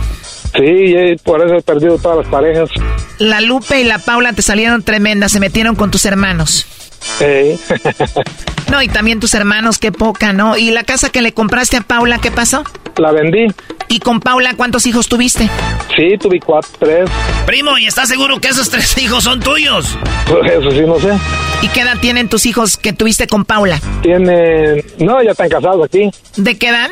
Algunos 25, por ahí 20 y otros así. ¿Y si tienes contacto con ellos? Sí, nomás que como se me perdió el teléfono, ahorita no he tenido contacto con ellos, pero voy a tratar de localizarlos porque el otro hijo, el, primer hijo, se enojó conmigo, no sé por qué, y me empezó a decir cosas y ya no puedo pedir el número del teléfono de él. ¿Y ellos saben de que su mamá te engañó a ti con su, con su cuñado, o sea, con tu hermano, con el tío de ellos? Ah, no saben ellos, porque luego se me metió el tarugo todavía y, y me la traje para acá. O sea, a Paula, después de que tu hermano eh, tiene sexo con ella, la deja toda chupeteada, te engaña con el hermano, tú la perdonas y la llevas de Michoacán a Estados Unidos contigo. Sí. A ver, déjame adivinar, cuando ella ya estaba en Estados Unidos, te dejó por otro. Pues yo pienso que sí se fue con otro porque luego me dejó también. Oh, no. ¿Y cuando te abandonó se llevó a los niños? Sí. Pues te engañó la primera con el doctor, la segunda con tu hermano, la tercera con tu hermano y luego además se va no sé con quién. ¿Y la cuarta qué pasó? La cuarta se me fue al año pasado. Ya andaba por ahí de loquilla, yo creo, y ya se fue, se fue para Texas. Las tres anteriores eran de Michoacán, esta cuarta también era de Michoacán. Sí. ¿Y la llevaste de Michoacán a Estados Unidos contigo? Sí. ¿Entró ilegalmente a Estados Unidos o le arreglaste papeles? No, le arreglé papeles. ¿Cuánto vivieron juntos antes de que te abandonara también? Ah, como tres años o dos años por ahí. ¿En esos tres años que viviste con ella, tuviste hijos con ella? Sí, una, una niña que quiero mucho. ¿Con la primera tuviste uno? ¿Con la segunda, con Lupe, tuviste hijos? Sí, dos. ¿Más tres que tuviste con la Paula, la chupeteada? Ajá. ¿Y la niña que quieres mucho con esta cuarta? Ajá. Y a esta que le vamos a hacer el chocolatazo es la número que en cuál vamos ya. Es la quinta. y esta quinta dicen que no hay quinto malo, la número cinco se llama ¿cómo? Sandra. Se llama Sandra y le vamos a hacer el chocolatazo. ¿Y tú crees que esta es la buena o, tienes muchas dudas en ella? Pues me habla bien, me habla seguido y cada ratito. Vamos a ver. Lo que se me hace raro es de que le hayan dado tu número a ella así nada más. Sí. Tenían el número, pero ¿quién llamó primero a quién? Ella, yo le llamé a ella porque apareció allí en, apareció en el WhatsApp. Tú tienes 63 años, ella tiene solamente 32 años, o sea, tú eres 27 años mayor que ella. Ajá, más o menos por ahí tiene, como 35 se me hace. Sí, sí, tú eres 27 años mayor que ella. Ajá. ¿Y tú amas a Sandra? Sí, sí la quiero. Ella dice que te ama a ti. Sí. Pues ojalá que sí, porque ya te ha tocado vivir mucho, ¿no? Ya, ya, sí. Pero unas dos, unas dos semanas se me olvidan, ya, ya no estoy ni cómo son. Este chocolatazo continúa y se viene lo mejor. ¿Qué pasará con la quinta vieja? ¡Ay! ¿Algún amigo, esposo, vecino guapo por ahí? Alguien? No, no, gracias. A nadie. Ok, entonces solterita y sin compromisos, Ana. Sí, gracias. Esto fue el chocolatazo. ¿Y tú te vas a quedar con la duda? Márcanos 1 triple 874 2656. 1 triple 874 2656. Erasno y la chocolata.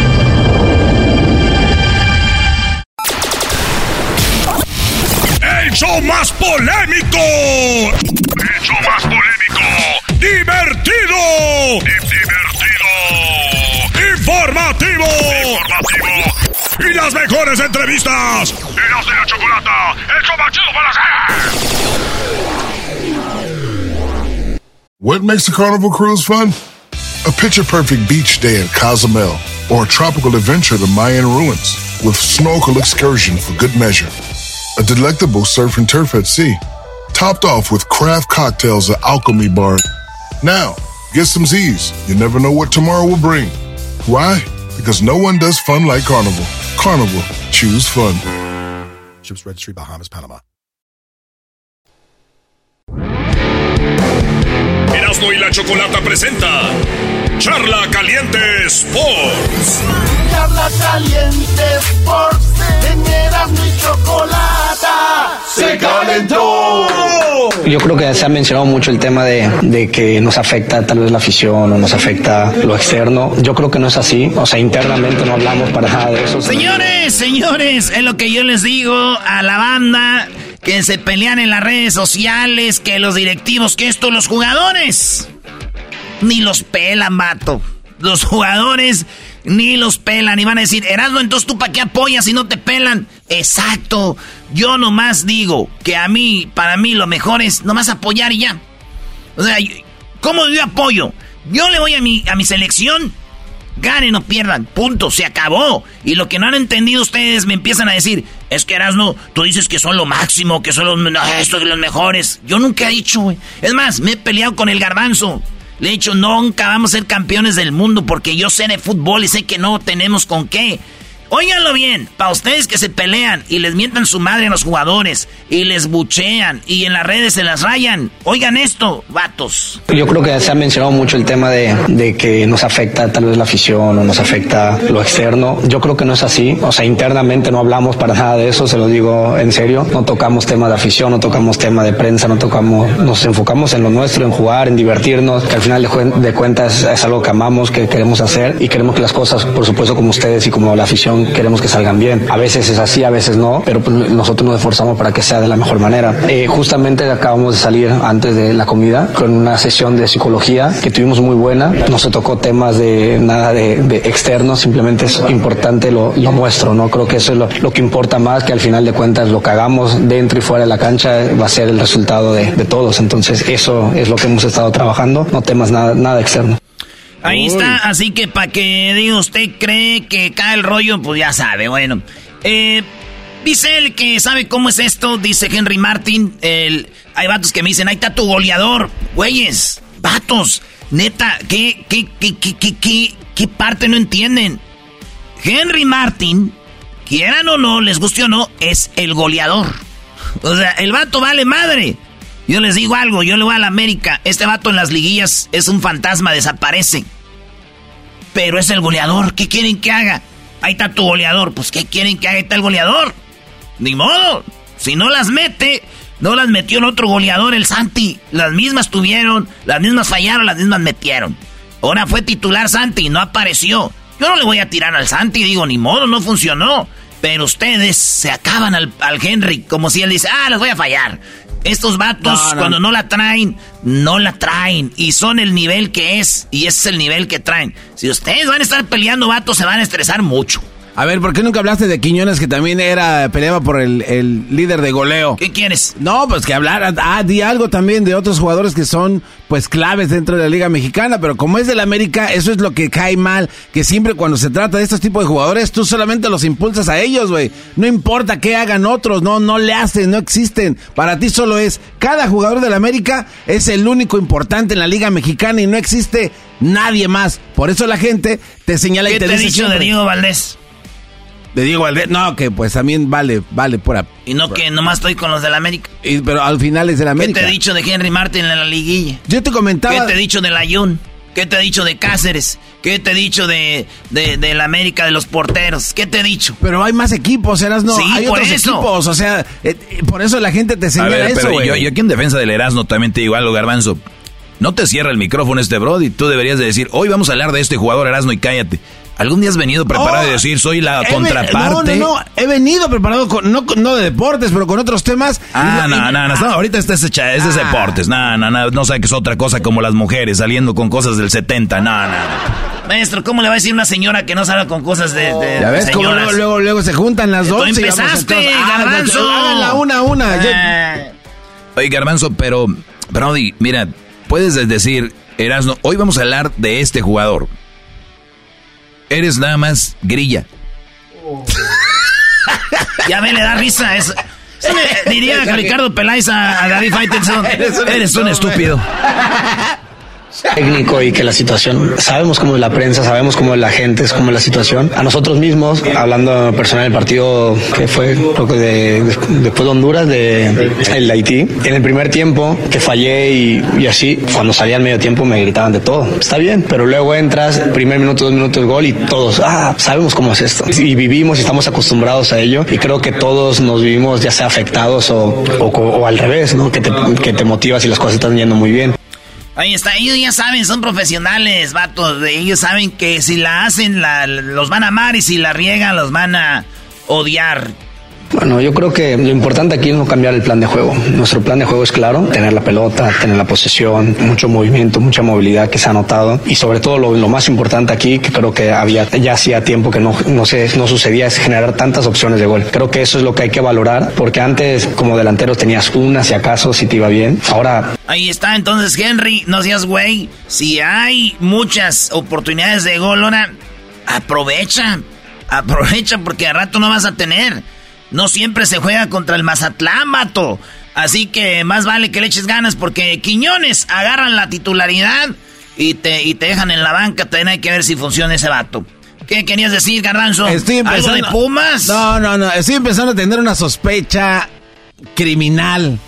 De Mr. FIFA creo que no tienes nada, Erasmo. Nada, güey. Ok. De- Pregúntame por qué. ¿Por qué? Ok, hablabas tú de que en efecto en México, para ti, en tus palabras, nunca va a ser campeón del mundo. Yo lo dudo, yo creo que México sí va a ser campeón pues, del sí, mundo. sí, sí. Pero en ese comentario que tú hiciste de que México no va a ser el campeón del mundo, dijiste, nosotros acá, vatos, acá en lo nuestro, en la liga, ahí sí somos buenos. ¿México es bueno ahorita?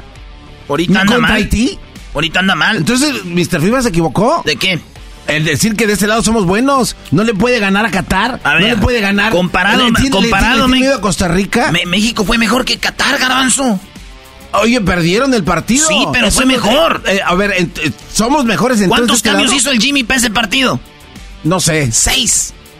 ¿Ves cómo yo soy el Mr. FIFA y tú eres nada ver, más no, no, un no, aficionado de Pumas? Ah, no, pero tú lo dijiste. Yo lo dije dijiste. y te lo repito. Eh, México ganó dos partidos y dejó seis o cinco vatos afuera descansando la- porque ya estaba todo hecho. No, no, no. A ver, entonces, No, ¿qué, no, no, no, qué no ¿qué? se trataba de que estaban eh, viendo a nuevos jugadores que un Eh, experimento? Exactamente, cinco Ok, para verlos. Oye, y está bien, lo hizo bien, pero entonces México no es el mejor ni de acá, eras no. ¿Quién es el mejor? Está mal.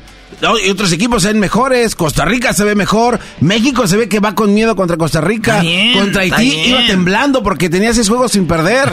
y Mr. FIFA afirma que México es el mejor de este lado, te equivocas, te equivocas Señores, 100%. En tus propias México es el papá de la CONCACAF y ahorita anda mal. A les duela quien le duela, ¿ok? Ah, Vámonos, ¿qué más dice Henry Martin? Que hay que tener paciencia. Creo que hay que tener paciencia, creo que hay que tener cierto respeto al trabajo también de lo que está haciendo Jimmy porque se ha notado un cambio muy drástico, yo sobre todo en, en el grupo, creo que nosotros lo percibimos y se nota, tal vez ustedes no lo noten tanto, pero nosotros sí dentro. En lo personal yo he dicho mucho el tema psicológico que antes no me enfocaba en ello y desde que empecé a tener la mala racha y me empezó a ir muy mal, buscaba soluciones y eso fue lo que me sacó adelante, entonces yo comparto al 100% ese tema y ya me da gusto que ahora, porque antes tal vez no Está en lo metal trabajando y habló Henry Martin de las peleas en las tribunas. Dice, es que mucha gente dice que, o sea, güey, maestro, hay gente que le echa la culpa a la selección de los peleas. No, no, no.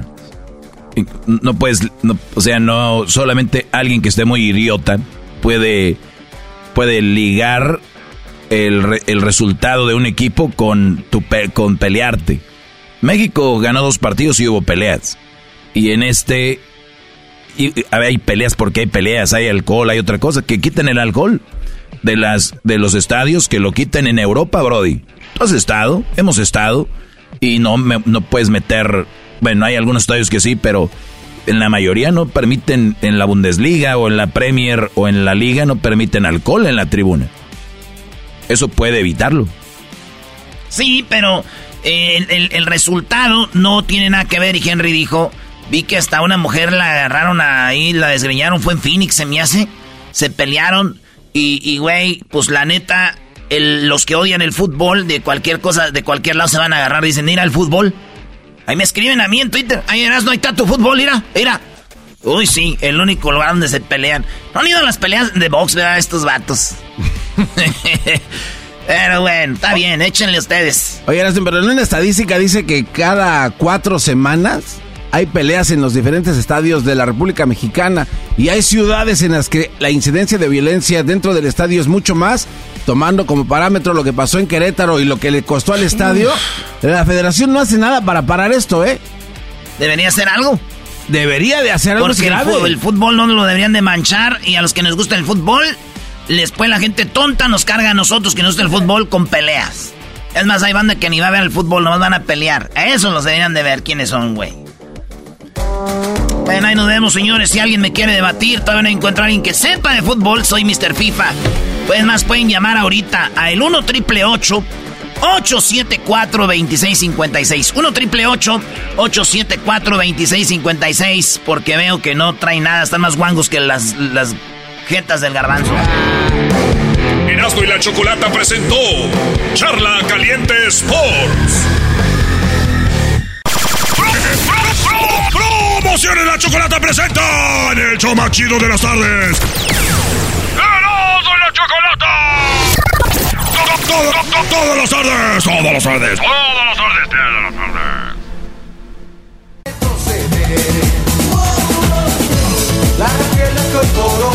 Señores, señores, hecho más chido de las tardes, Cerrando de la Chocolata. Calmada, Choco, calmada, porque enfrente de ti tienes a alguien que muy pronto va a ser sacerdote. Oigan, yo jamás le he estado tirando el perro a Eduardo Verástegui. Jamás en mi vida y jamás lo haría. Además es guapísimo, talentoso, pero yo la verdad no. No, la verdad no, no, no es mi tipo. Seríamos muy buenos amigos, pero no. Ah, bueno. Eduardo Verástegui, bienvenido al show de la chocolata. ¿Cómo estás? Buen día, buen día. Bueno, eh, por ahí se empieza, ¿no? Por la amistad. Ándele. Ande, Choco, ya ves. Ah. Bueno, bueno, se- una- seamos buenos amigos, seamos Sí, buenos amigos. sí. Además creo que eres la, la, la, la, la persona que más se acerca a lo que mi papá y mi mamá algún día soñaron tener como yerno. Vamos bien, vamos bien. Oye, Eduardo, este, me pasaron el trailer. Yo sé que eh, ahorita me platicas de esta película. Vamos a poner un pedacito del trailer, lo cual se me hace sensacional y me encanta que se toque este tema porque hay miles de niños que están siendo eh, secuestrados, abusados, vendidos y todo lo demás. Escuchemos un pedacito de esto. Sounds of Freedom. How long you been doing this? 12 years. How do you do it? It is the fastest growing international crime network that the world has ever seen. It has already passed the illegal arms trade, and soon it's going to pass the drug trade. Señor Timoteo, tú rescatas niños, ¿verdad? Quizá puedas ayudarme a encontrar a mi hermana. Ah, no manches. Muy bien, bueno, dice, eh, pues basado en una historia real, eh, Eduardo, ¿qué onda con esto? Eh, ¿Cómo llegó la idea? ¿Por qué lo estás haciendo? Va más allá de una película, ¿no? Más allá de una película, es una misión, es un movimiento eh, que empezó aquí en Los Ángeles, California, hace ocho años. Eh, conocí a Tim Ballard. ¿Quién es Tim Ballard? Un ex agente del Departamento de Seguridad Interna de los Estados Unidos. Lo conocí a él y a un grupo de socios de él, eh, expertos en el rescate de niños eh, secuestrados para explotación sexual. Ex agentes militares, ex agentes de la CIA, de la FBI. Y cuando me contaron lo que hacen, este grupo de personas viaja por diferentes partes del mundo visitando los lugares, los rincones más oscuros del planeta. Ellos se van de encubiertos a rescatar niños secuestrados para explotación sexual. Cuando ellos me contaron a detalle lo que le hacen a estos niños, eh, son violados de 10 a 15 veces al día. No manches. Y te hablo de niños, ojo, eh, te hablo de niños de 3 años, de 4 años, de 5 años, de 7 años, violados de 10 a 15 veces al día por, muchos por mucho tiempo, por 10 años, hasta que ya dejan de servir porque el cliente ya no los quiere, porque ya no es carne fresca, ese es el vocabulario que ellos usan, pasa al segundo negocio que es el mercado negro de tráfico de órganos, los abren y los venden en partes. Cuando tú te enteras de todas estas cosas, ya no te puedes quedar callado porque el silencio estimula al verdugo, el silencio estimula al bandido. Tienes que hacer algo, no puedes voltearte hacia otro lado, no puedes quedarte cruzado de brazos. Y yo dije, bueno, soy cineasta, tengo un arma muy poderosa que es el cine de... eh, es un arma poderosa de, de inspiración y de instrucción. Dije, voy a hacer algo porque no es posible que millones de niños sigan atrapados en esta esclavitud espantosa y mucha gente no, no sabe. O no quiere saber porque se le hace espantoso. Claro que es espantoso, pero es más espantoso que te pase a ti. No dejes, no permitas que llegue esta tragedia a tu casa para que despiertes y entonces sí hagamos algo. Mejor que nunca llegue, pero que tampoco le llegue a nadie más. Sí, y bueno, eh, lo que acabas de decir es eh, muy interesante, como cuántas veces pueden eh, pues someterlos a tener actos sexuales y muchas veces los drogan y la manera de controlarlos es de esa manera. Hemos tenido historias de gente que nos ha llamado acá, que nos ha platicado algo de eso, pero cuando hablamos de personas que hacen este trabajo para sacarlos de ahí y te das cuenta que es parte del gobierno, pero también parte del gobierno está metida en esto porque dices, los venden y luego los prostituyen, pero los prostituyen con, con alguien. Y esos alguien por lo regular son personas poderosos y son gente que está involucrada con el gobierno y todo esto. Qué tarea tan difícil, ¿no? Mira, están involucrados todos los sectores. Sector político, sector religioso, sector empresarial, entretenimiento, Hollywood, el mundo entero y también en la familia. lo que le llamamos la violencia sexual doméstica, donde es muy, muy difícil denunciar porque sucede en casa, el hermano mayor, el tío, el abuelito, de hecho es donde más sucede. Sí, el porcentaje más alto de violaciones es justo en la familia. En casa. Ahora, esto es un problema humano, perverso y global. Principalmente Estados Unidos y México. Estados Unidos es el consumidor número uno de sexo con niños en el mundo. Consumidor de número uno del mundo en droga, en pornografía infantil. México, por la cercanía, es el proveedor número uno. Entonces yo como mexicano, obviamente, amo a México, amo a Estados Unidos porque este país me abrió las puertas de su casa.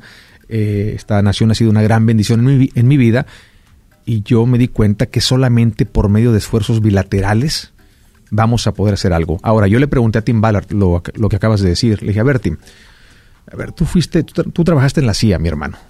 Tú sabes cómo está esto, tú sabes, eh, conoces el tema desde adentro, desde las tripas. ¿Por qué si Estados Unidos es el país más poderoso del mundo, ustedes tienen la inteligencia, la tecnología, el dinero, el ejército, la policía, etcétera? ¿Por qué no acabamos con este problema de una vez y por todas? ¿Por qué no acaban con el problema? Si tienen todo para, para acabar con el problema. Y me dijo, porque no es prioridad. No es prioridad. Mm. Y yo, Eduardo, no soy la solución. Sí, nosotros tenemos un, un- un equipo eh, táctico, de inteligencia, privado, hacemos lo que podemos, pero no somos la solución. Somos la solución para un niño, tal A vez. ver, a ver, o sea, ¿tú te has metido en esto tanto que tienes tu propio equipo de investigación?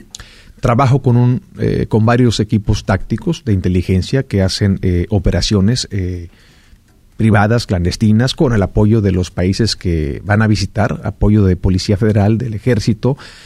Pero el problema es que dentro de todos estos lugares hay buenos y malos y están mezclados, ¿no? Entonces yo le digo, él me dice a mí, yo no soy la solución porque yo soy la solución para un niño, sí, un niño, claro, salvas a un niño y salvas al mundo entero. ¿Qué tal si fuera tu hijo, no? Tiene todo el sentido del mundo.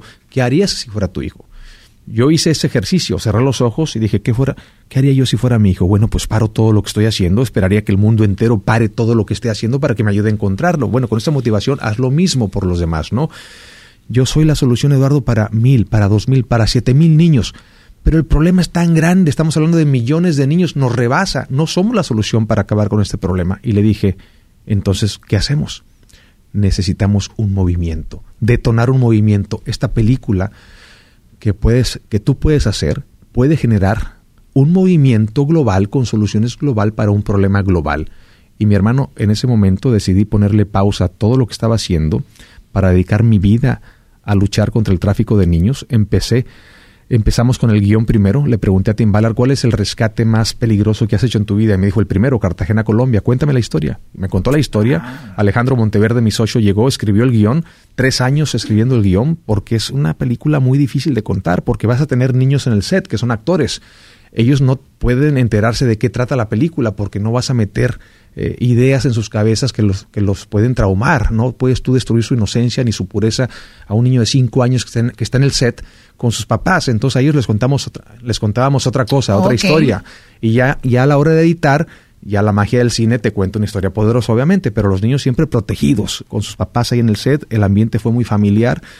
La primera parte de la película te cuenta el problema, la segunda parte de la película la solución y la esperanza, ¿no? Porque es una película que te inspira a querer convertirte en un embajador de la libertad para que tú también hagas lo que a ti te corresponde y te preguntes qué puedo hacer para acabar con este flagelo, con esta terrible realidad que está lastimando a millones de niños en el mundo. No esperes, mi hermano. Oye, oye, Eduardo, pero tam- tam- también, obviamente, la- los niños para llegar a ese punto tuvieron que ser vulnerables, ¿no? En algún momento de su vida eh, tuvieron que ser presa fácil, se puede decir, ¿no?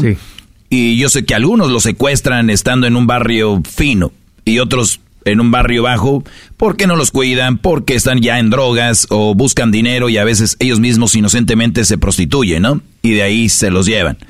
Pero, ¿qué es lo que realmente lleva a, a dónde es donde más secuestran a niños o dónde es de donde más se los llevan? Mira, te cuento rápidamente dos historias que me pasaron hace unos días en, en Miami. Después de la premier que tuvimos en Miami, se me acerca una señora y me dice, Eduardo, a mi hija, aquí en Miami, una señora que no tenía papeles, entonces eh, estaba eh, indocumentada, viviendo en Miami, con un poco de miedo, obviamente. Su niña a los 13 años iba a la escuela, regresaba, una vida normal, en Miami. la empezaron a drogar a esta niña. Después, en las tardes, ella se iba supuestamente a hacer tareas y estaba haciendo pornografía eh, de adolescentes. O sea, ya la habían hecho adicta. Adicta, la estaban grabando, pero no se le habían robado todavía. Estaba ahí en, en casa. No, normal. La mamá se entera de que traía un celular nuevo, pues yo no le he dado dinero para comprarse un celular nuevo. Y después otro y otras cositas empezó a seguirle, eh, la actitud empezó a cambiar de la niña también, hasta que se, dieron cuenta que la tenían amenazada, drogada, la movieron de otra, la movieron a otra ciudad, la metieron a una clínica de rehabilitación para sanarla, eh, sale bien, vuelve a caer, la vuelve a meter, vuelve a caer y finalmente los padrotes, los que la estaban eh, manejando, a ella y a veto a saber a cuántas más, se la roban. En Miami no aparece eh, por dos años. Y estás hablando de Estados Unidos. En Miami y apareció muerta hace 11 meses. El padrote venía manejando con eh, otras niñas en el coche, tuvieron eh, un accidente, se mataron todos, entre ellos venía esta jovencita que fue robada en Miami. Otro señor se me acerca, casado con hijos. Eduardo, después de ver la película, ¿puedo hablar contigo? Nos fuimos ahí a un rinconcito donde no había, no había gente y empieza a llorar. Después de ver la película Sound of Freedom, que se estrenó el 4 de julio, y me dice, esto no lo sabe nadie, no voy a decir nombres obviamente porque una confesión, y me dice, mis papás me llevaron a Hollywood cuando yo tenía 7 años, porque querían que yo fuera actor. Durante dos años fui abusado sexualmente por dos publicistas. No le conté a mis papás, no aguanté al segundo año ya y les dije, no quiero ser actor y, y nunca nadie se enteró. Yo después ya hice mi vida, me casé, tengo familias, pero tenía esta cicatriz adentro que me, me, vamos, hasta, hasta, ahorita que vi esta película, sentí que el pecho se me abrió, sentí que entró una mano, me agarró el corazón, me lo sacó, me pusieron otro y, lo y me tengo que desahogar. Estuvo media hora llorando conmigo este señor después de haber visto la película. Mi hermano, es que pasa por todas partes. A veces te secuestran a tu hijo cibernéticamente hablando. En el celular empiezan a hablar a los siete años con extraños. Tú ni cuenta te das porque crees que está, eh, estás en una burbuja, bien cuidado. Tu hijo con su iPad a todo lo que da. Y tú no sabes que está hablando con extraños. Y ahí empieza todo. Pues hay muchos morros que se han ido, niñas con gente que conocieron en internet. Claro. ¿Eh? ¿Y sabes qué hacen los otros? Usan a niños también para aganchar a niños. Entonces el lenguaje ya es entre niños con niños, empiezan a intercambiar eh, fotos. A una sobrina mía la acaba de pasar en México, me habló mi, mi, mi prima, gracias a, a, Dios que ella estaba enterada de todo esto porque me ha estado siguiendo en redes por todo el tema que traigo desde, desde hace ocho años. Se pusieron las pilas, eh, padre, yo siempre mando el mensaje, padres presentes, no padres ausentes, padres, cuiden a sus hijos, aguas, vigilantes, porque el demonio anda como león rugiente esperando a ver a quién va a devorar, pilas, porque en un segundo les roban su pureza, su inocencia y los marcan de por vida, en un segundo, y más con las redes sociales, ¿no? Y, y, mi prima se dio cuenta, oye, acabo de encontrar a tu sobrina de 8 años, llevaba cuatro meses hablando con extraños, compartiendo imágenes de sus ah, partes íntimas. No manches, ¿Qué edad tiene? Bueno, en ese entonces, esto fue el año pasado, tenía 8 años. Imagínate. No y se dieron cuenta, gracias a Dios, está ahorita con un psicólogo, eh, pero imagínate si no se dan cuenta, ¿qué sigue? ¿Qué sí. sigue? Después la citan en la esquina y bye. Sí, no manches. Entonces, donde sea, en cualquier momento, todos. A la vuelta de tu casa, en todos lados, padres de familia, de verdad, yo sé que esto es un tema incómodo, incluso mi hermana hace ocho años cuando le conté el proyecto, lo primero que me dijo, ¿sabes qué? ¿Sabes qué fue? No quiero saber. No, no, no, no, no. Sí, no, no sí, saber. es que es que es muy, muy uh, incómodo. Claro. Y obviamente se tiene que tocar y qué bueno que se ha hecho abiertamente. Sounds of Freedom, que se tra ¿cómo se puede traducir? Porque luego en México Sonido traducimos, la, traducimos los títulos de las películas totalmente diferente, ¿no? No, este es, eh, este fue literal. Sonido de libertad. Sonido, Sonido de, libertad ocho años de trabajo, mi hermano, por dos horas de tu tiempo, que es lo que dura la película. ¿Cuánto? Eh, ocho, ocho, ocho, años de trabajar en este proyecto, porque ah. cuando la terminamos, hace cinco años, todos los estudios pasaron, aquí en Hollywood. Netflix, no, no es para nosotros. Ah, Amazon, no querían. No, esto no es para nosotros. Y no nombro a los demás. Todos nos decían que no, esto no es para nosotros. Yo, la verdad, eh, ante estos dos caminos, yo dije, bueno, ¿qué hago? O me rindo y tiro la toalla y se acabó o cuando de salvar vidas se trata, no te rindes jamás. Oye, pero qué, qué, raro que los estudios hayan dicho que no a este tema. O sea, ahora sí que a qué le temen. No solamente los estudios. Al principio, cuando el guion ya estaba terminado, vimos por lo menos a 20 actores. Todos dijeron sus ah, agentes pues que sí, no. También me. Este no, y este no. Bueno, será tema de dinero. A ver, ofrécele 10 veces más. Después dice que sí, a ver, a ver cómo lo consigo, ¿no? Pues tampoco. Entonces no era, no era dinero. Y finalmente hablo con Tim Ballard y le digo, mi hermano, esto se está poniendo complicado. Eh, ¿Quién quieres que te interprete? Y él me dijo, Jim Caviezel, el que hizo Jesucristo en la Pasión de Cristo. Él sí te va a decir que sí porque él tiene, eh, es valiente. Le llamé, le dije, mi hermano, tengo un proyecto de alto impacto, te puedo ver hoy en la noche. Fui con Alejandro Monteverde, otro mexicano igual que yo, que es el director de la película. Le contamos del proyecto y empieza a llorar.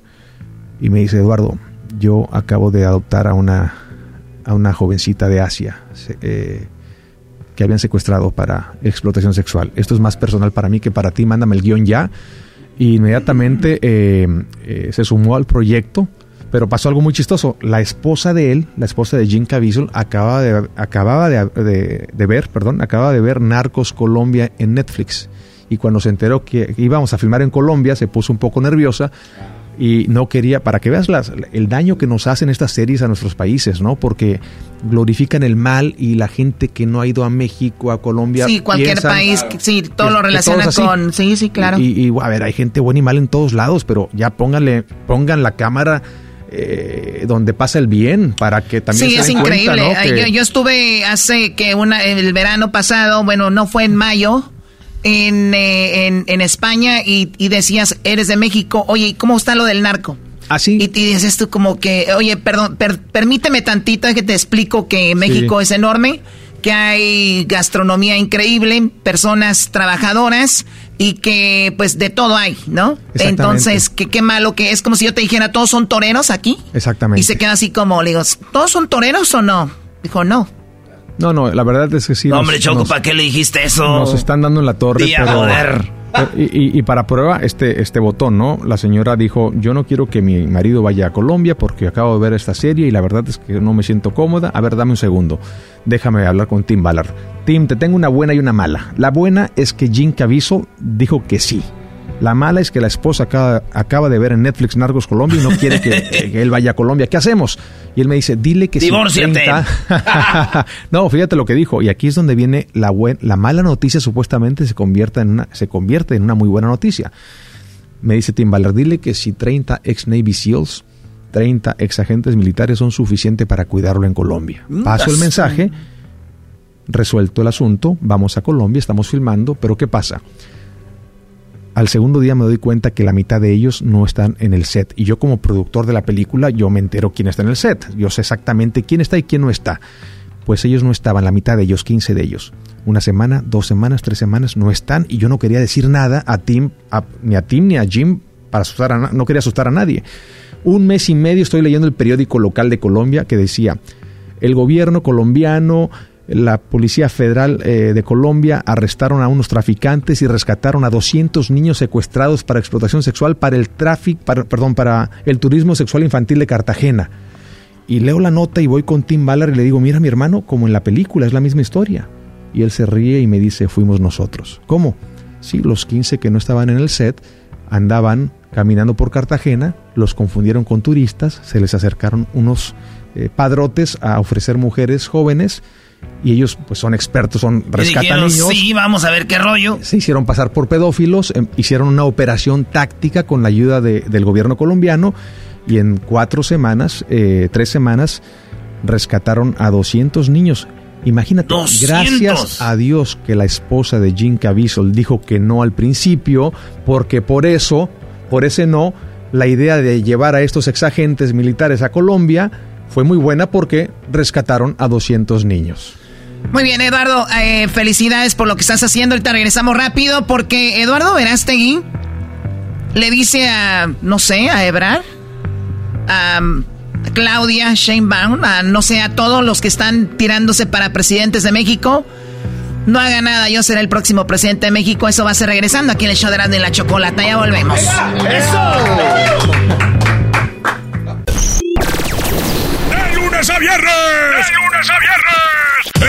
Chido por las tardes. Erasmo y la chocolata.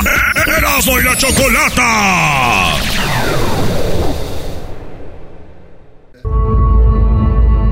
Señor Timoteo, tú rescatas niños, ¿verdad? Quizá puedas ayudarme a encontrar a mi hermana. Bueno, lo que escuchan es el trailer de la película Sounds of Freedom y aquí está Eduardo Verástegui. Que Tú también actuaste en la película, Eduardo, ¿no? Sí, claro. ¿Qué tanto? Hago el personaje, además de producir la película, interpreto a Pablo Delgado. Es una persona muy exitosa que es el que termina pagando esta operación. Él es el que pone el dinero para pagar esta operación de rescate eh, que sucede en Cartagena, Colombia. Esto es vida real, ¿eh? esto no es ficción. Y yo estoy muy contento porque, mira, yo vengo de un pueblo, de México. Yo nací en Ciudad Mante, Tamaulipas, crecí en Jico, en Jicotencal, Tamaulipas. Me fui en autobús a los, 18, a los 18 años con una maleta llena de sueños a México, queriendo ser actor, cantante. Y empecé mi carrera en México, ¿no? Primero cantando en un grupo que se llamaba Cairo, pusiste la canción de Amor en los espejos de un café hace rato, ¿no? Después grabé cuatro telenovelas, después me mudo a Miami, retomo la música, Después me mudo a Los Ángeles, hago mi primera película con Sofía Vergara, Chasing Papi, sin hablar inglés. Chasing Papi. Yo recuerdo cuando el director de casting me dijo, es que necesitamos un actor eh, mexicano. Eh, yo le dije, pues mira, yo no hablo inglés, sé contar del 1 al 10 y where is the bathroom y I'm hungry y se acabó. y me dice, no te preocupes que el 90% de la película va a estar dormido. Ah, qué chido. yo pues también hubiera hecho esa. Esa sí, yo Pues no me conviene porque yo dormido sí ronco mucho, me he hecho muchos, ya sabes. Yo, yo, ahí todavía no roncaba, ¿no? Todavía no roncaba. Entonces, este, pues hice la película y esa película cambió mi vida. No la película, sino que la maestra de inglés que yo contrato para que me ayude a hacer mis entrevistas, me empieza a cuestionar muchas cosas. Eh, ¿Cuál es el propósito de tu vida? ¿Qué quieres alcanzar en tu vida? ¿Cómo usas tus talentos? ¿Eres parte del problema o de la solución? ¿Qué tipo de proyectos haces para elevar la dignidad de los hispanos en Estados Unidos? Gracias a estas conversaciones yo le hice una promesa a Dios de que jamás volvería a trabajar en ningún proyecto que ofendiera mi fe, mi familia o mi comunidad hispana. Y por andar haciendo promesas me quedé sin trabajo cuatro años. Aguas son lo que prometen, aguas son lo que prometen. No porque no había trabajo, sino porque lo que me ofrecían hacer hablaba de lo que yo había prometido no volver a hacer. Entonces me la pasaba rechazando proyectos. Hasta que un amigo me dijo, ¿por qué no abres una productora de cine para que tengas el, el poder de controlar el mensaje? Fue lo que hice. Mi primera película fue Bella Después hicimos El Gran Pequeño Little Boy y ahora Sound of Freedom, a la cual invertí ocho años de trabajo. Y finalmente se estrena este 4 de julio, el Día de la Independencia de Estados Unidos, Día de la Libertad, compitiendo con Indiana Jones. ¿Quién es Indiana Jones, por favor? ¿Quién lo conoce? Pero no solamente, no, solamente, no solamente compitiendo con Indiana Jones, sino con la compañía más poderosa del mundo de entretenimiento, Disney. Y nosotros, pues como David contra Goliat, ¿no? Pues con nuestra película, con un presupuesto decente, pero hecha con mucho corazón y mucha alma. Dos mil salas menos que ellos. Presupuesto de marketing mínimo comparado que, con el de ellos. Y pues llegó aquí el mexicano y les ganamos. No manches. Primer lugar, la película número uno de Estados Unidos el 4 de julio. Felicidades, Coco. Gracias a nuestra comunidad hispana que dijo vamos a apoyar a nuestra gente y gracias sobre todo a la gente que dijo queremos ser parte de este movimiento que busca erradicar la trata de niños para explotación sexual. Esto no es una película, es más que una película. Esto es, un, esto es una oportunidad, un movimiento en el cual queremos participar porque si a la película le va bien, entonces los medios de comunicación de todo Estados Unidos. se, van, se van a subir, ¿no? Están obligados a hablar del éxito y de la temática de la película. Entonces más personas, millones de personas, escucharán que esto es una realidad que sucede aquí y ya no habrá excusas de es que yo no sabía. No, pues ahora ya sabes, ¿qué vas a hacer? Claro, claro. Ahora, Eduardo, esta película está en, los cines, dices dos, eh, dos mil salas menos. Eso quiere decir que las personas, muchos no van a tener la oportunidad de verla o no está en sus cines. ¿Qué, hacen? ¿Hay alguna plataforma o todavía no? Gracias al éxito de la película, mm, hoy me enteré que nos van a dar 800 salas más, lo cual eso es muy bueno. Vamos a rebasar las 3000 salas. Vamos por más. Vamos por eso es como el Teletón, vamos por otra sala. Vamos por más, vamos por más. Y están pasando cosas muy bonitas. Eh, porque la gente entiende que los niños no se venden, que los niños de Dios no están a la venta, todos son padres de familia, esto no es de izquierda o de derecha, arriba, abajo, eres creyente, no eres creyente. Esto es de niños, son tus hijos, son mis hijos. Yo por tus hijos la vida doy, tus hijos son mis hijos y por ellos la vida doy. Ese es el principio que tenemos todos que unirnos. Seguramente aquí hay muchas cosas en las que no estamos de acuerdo. Si seguimos hablando, nos vamos a... Ah, Eduardo, yo no estoy de acuerdo contigo. Ah, en sí, esto. aquí hemos salido No, a golpes. no, aquí hemos salido a golpes, especialmente en este show. Lo muy, muy calmados que nos hemos ido es con un golpe cada quien, Choco. Como mínimo, ¿no? Bueno, además, ustedes se los ganan, se los merecen. O sea, ustedes son personas, para empezar, físicamente desagradables. Sí se merecen un golpe. Mira, yo cuento esta analogía siempre. Imagínense, hay una casita llena de niños y está incendiada la casa. Llega un camión de bomberos de este lado, otro de este lado, otro de este lado, y el capitán le dice al otro capitán, hey, este es mi territorio. El otro le dice, no, no, no, este es mi territorio. El otro dice, no, no, no, ustedes quieren la comisión, no, tú eres un ratero, no, que tú, que no, que no. Terminan de debatir, los niños están muertos. ¿Qué debieron haber hecho estos señores? Sacar su manguera, prender el agua, apagar el fuego y salvar a los niños y después quédense con el debate. Bueno, señores, hay millones de niños que están en casitas, en moteles, en hoteles, incendiadas las casas. Están quemándose estos niños. Yo los invito a todos a que cada uno saque la manguera, manguera. prenda el agua, apague el fuego y salvemos juntos a los niños que son el futuro, el futuro del mundo. No, y como dijiste tú, con uno que salve cada quien, imagínate. No hay que salvar a todos, con uno que salves cada quien. Que fuera tu hijo. Que fuera mi hijo. ¿Qué precio tiene? ¿No? A ver, Erasmo, ¿tú sí, vas, sí tienes hijos o no, Brody? Pues no sé, yo de ser de agua, yo creo, güey. Yo pienso que no. ¿Tú tienes hijos, Eduardo, o no? Yo no tengo hijos, pero tengo muchos ahijados, tengo sobrinos y no necesito ser padre de Pero familia tú para el- entender que los niños de Dios no están a la venta. Claro, bueno, en general, ¿no? Los, los niños de verdad no, no, no están a la venta, no- ni deberían de ser este, explotados ni Claro. nada, son, son niños. Eh, Eduardo, ¿tú, ¿tú dijiste algún día que no te ibas a casar? No, bueno, en algún momento... ¿Fue algo así o...? No, yo me quiero casar y tener hijos. Ok. Eh, vamos, es una bendición tremenda. Todos los, he soñado muchas veces, incluso sueños muy reales, donde estoy cargando a mi hijo, me levanto y me salen lágrimas de, de, ay, ¿dónde está mi hijo? Y me, y me Eduardito. quiero dormir otra vez y ya no, ya no me conecto, ¿no? ya no me conecto. He soñado mucho eh, y normalmente cuando sueño mucho con algo sucede. Yo creo que, que va a suceder en los tiempos de Dios. En algún momento cuando...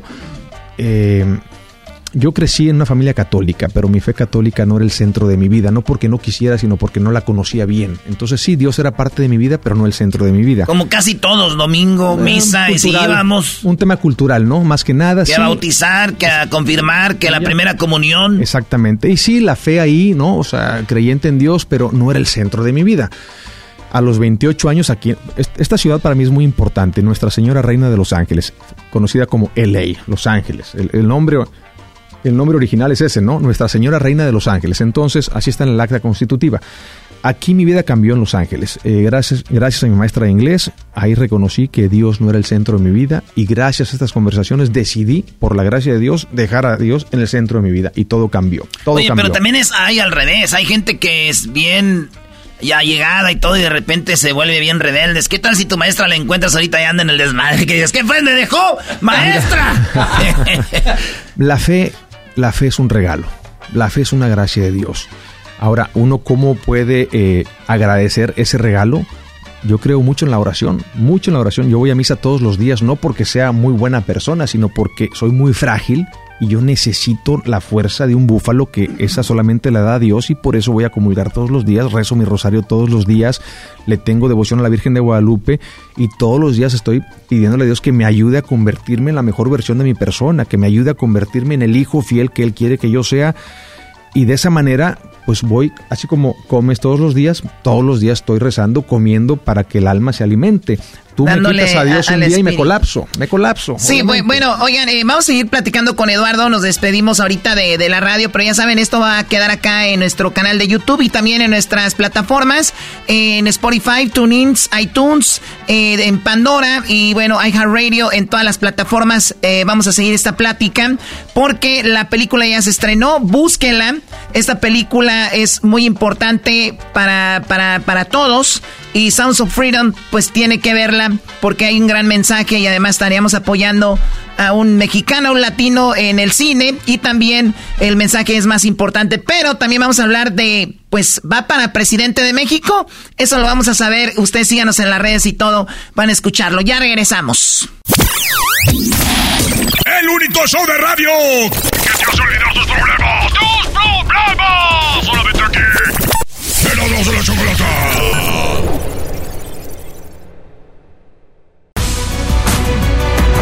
Erasmo y la Chocolate, el show más chido de las tardes, presenta al próximo presidente de México. Señores, ya tenemos al nuevo presidente de México. Él es el señor Eduardo Verástegui. ¡Presidente! ¡Presidente! Y aquí, así es, señores, y aquí tenemos a nuestro próximo presidente, aquí en la mañanera. Señor Obrador, ¿cómo está? Eh, buenos días a todos y a todas. Quiero agradecer a la oposición. Andan muy asustados. Tienen miedo. Ya hasta andan agarrando actores. Pásame el video. Ponlo. El video de... ¿Cómo se llama? Eduardo, ¿verdad? Sí. Eduardo.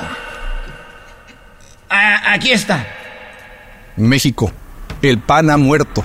Y no estamos seguros de que descanse en paz, porque murió en estado de desgracia. La cúpula del PAN traicionó a su militancia al imponer una candidata que representa todo lo opuesto a los valores que defienden la mayoría de sus seguidores. Yo provengo de la Liga Obrera Marxista, soy trotskista de origen. Soy trotskista de origen los parásitos del poder mataron al PAN con una escopeta modelo Xochitl calibre 666. Con la llegada del supremacismo progresista al PAN, hoy ese partido y Morena son exactamente lo mismo.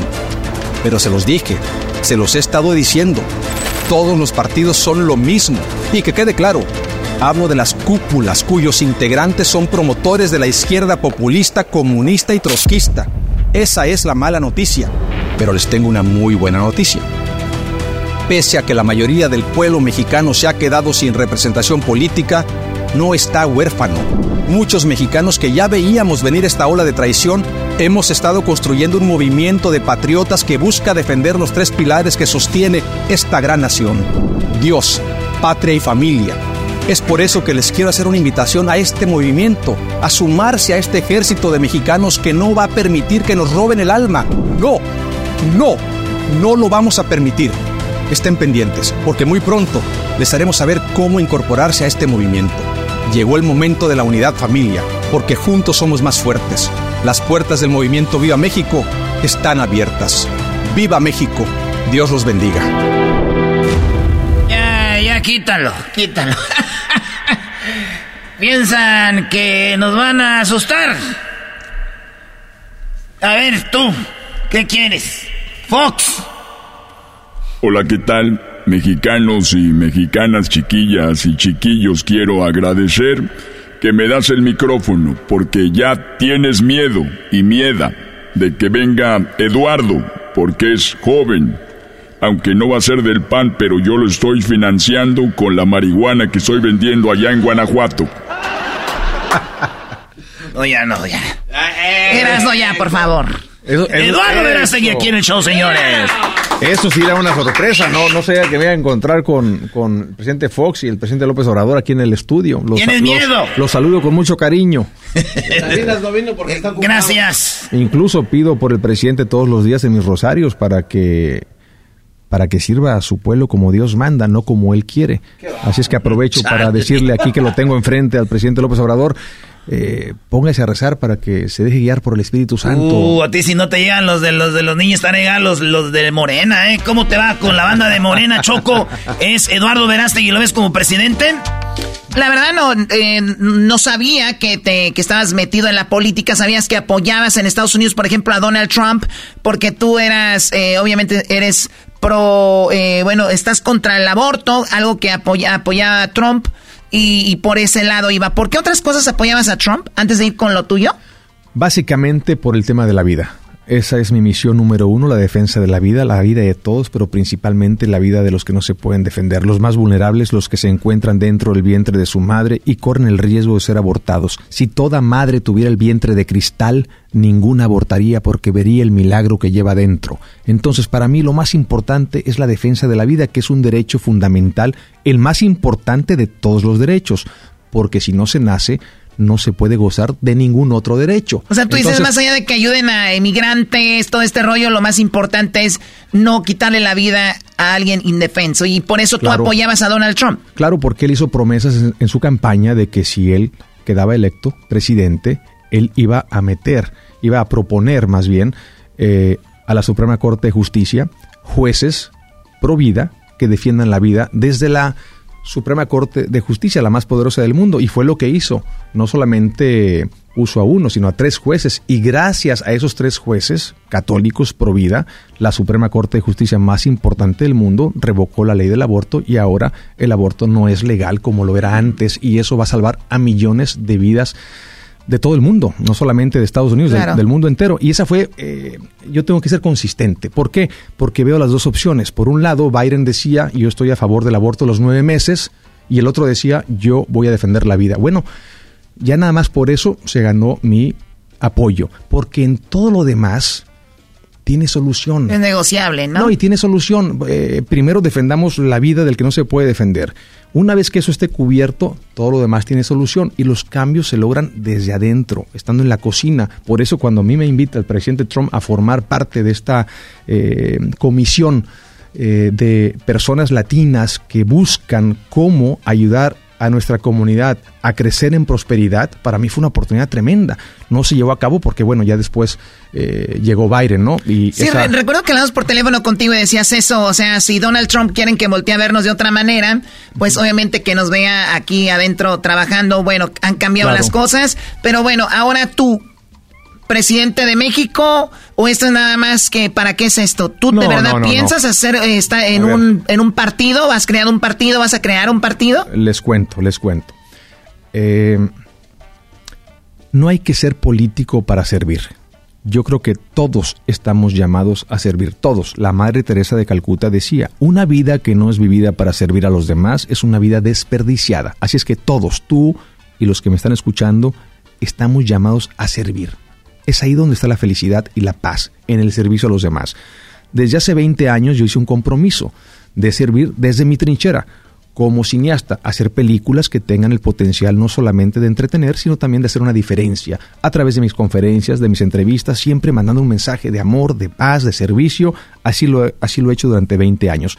Y mi misión, mi vocación, la tenía muy clara política, arte, ética al servicio de la nación. Pero yo desde mi trinchera como cineasta, pero siempre combinando arte, política, ética al servicio de la nación. Hace un tiempo, mucha gente, yo me mudé a México en el 2015 con la película de Little Boy. Fui a presentarla y ya no me regresé a Estados Unidos, yo vivía en Los Ángeles.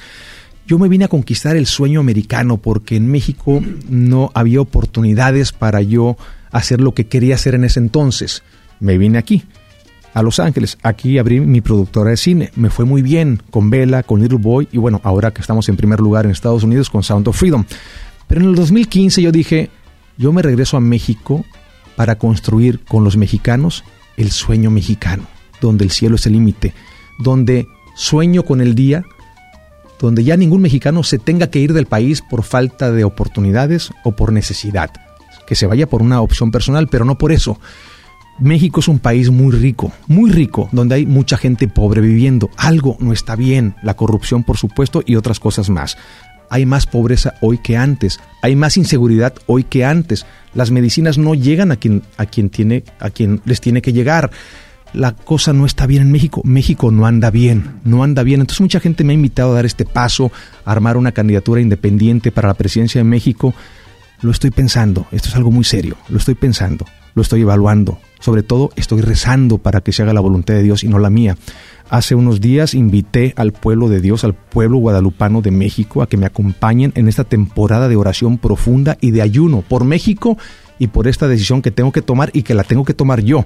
Y tiene que ser rápido porque no hay mucho tiempo. Claro yo te prometo que serán ustedes de los primeros en saber y de ser un sí, lo sabrán. No sé todavía por y qué. Y acuérdate que se puede votar ya en Estados Unidos, yo nomás te digo, para que hay mucha gente que nos oye y estamos también en muchos lugares de México, pero el, el, el asunto aquí, ¿cómo es? si eh, para nosotros que no sabemos nada de política, bueno, yo, ¿qué onda? Llegas y dices, quiero ser, eh, eh, quiero ir independiente, te registras en un lado, ¿cuántos votos o cómo le hacen? Obviamente, por partido político no voy, porque no creo en los partidos políticos de México, los que están hoy. Sí, por eso te digo, tienes que ir independiente. No hay de otra, no hay de otra. Entonces, para mí, el PAN, Morena, PRD, Movimiento Ciudadano, Verde, son lo mismo.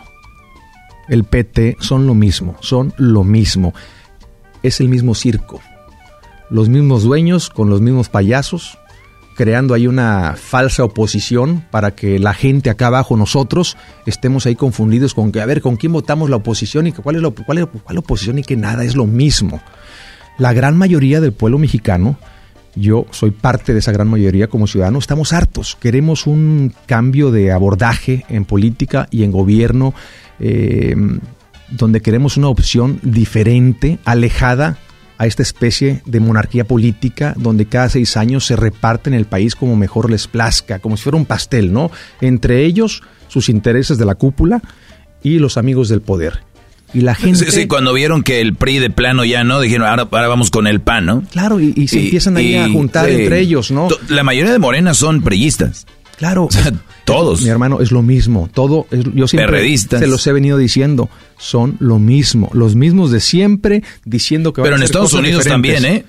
Pues yo creo que también. Es lo mismo, igualito. Porque están infiltrados. Eh, hay demócratas en el Partido Republicano, hay republicanos en el Partido Demócrata y después está el, famoso el, famoso establishment, ¿no?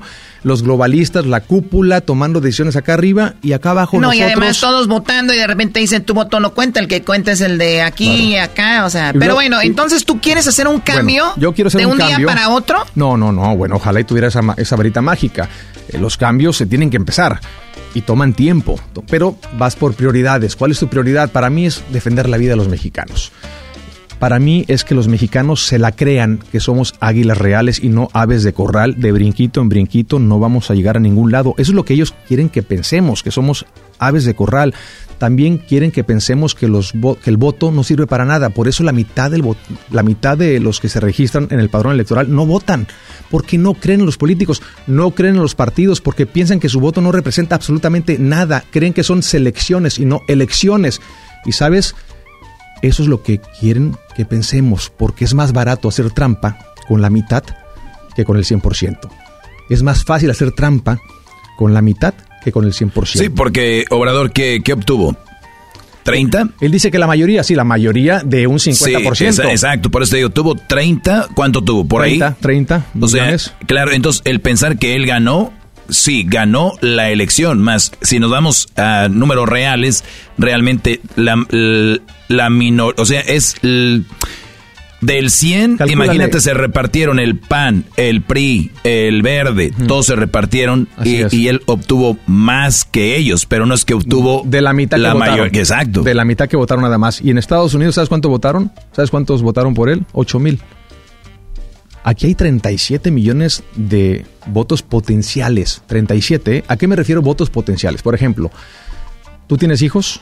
¿Alguien de aquí tiene hijos que tengan ya 18 años? Yo tengo hijos, 15. Que ya, que ya hayan, que, Un hijo hayan nacido aquí, los que ya nacieron aquí. Acá tenemos uno de 27, si, tu hijo, si tu hijo nació aquí, por ejemplo, ya es americano, tiene el pasaporte azul, ¿no? Pero tú, papá, mamá son mexicanos ellos pueden ir al consulado y obtener su doble ciudadanía y tener su pasaporte mexicano. Y también pueden votar. Y pueden votar por los dos países en el 24. Imagínate el poder que tiene el mexicano. Va a, poder, va a poder votar desde aquí por México y desde aquí por Estados Unidos el mismo año. Es un poder tremendo, pero ¿qué crees? Mucha gente no sabe que, que se puede hacer eso. Yo le digo a las familias, a ver, tu hijo, eh, ¿qué edad tiene? No, pues tiene 20 años, mi hija tiene 22, ¿tienen pasaporte mexicano? No.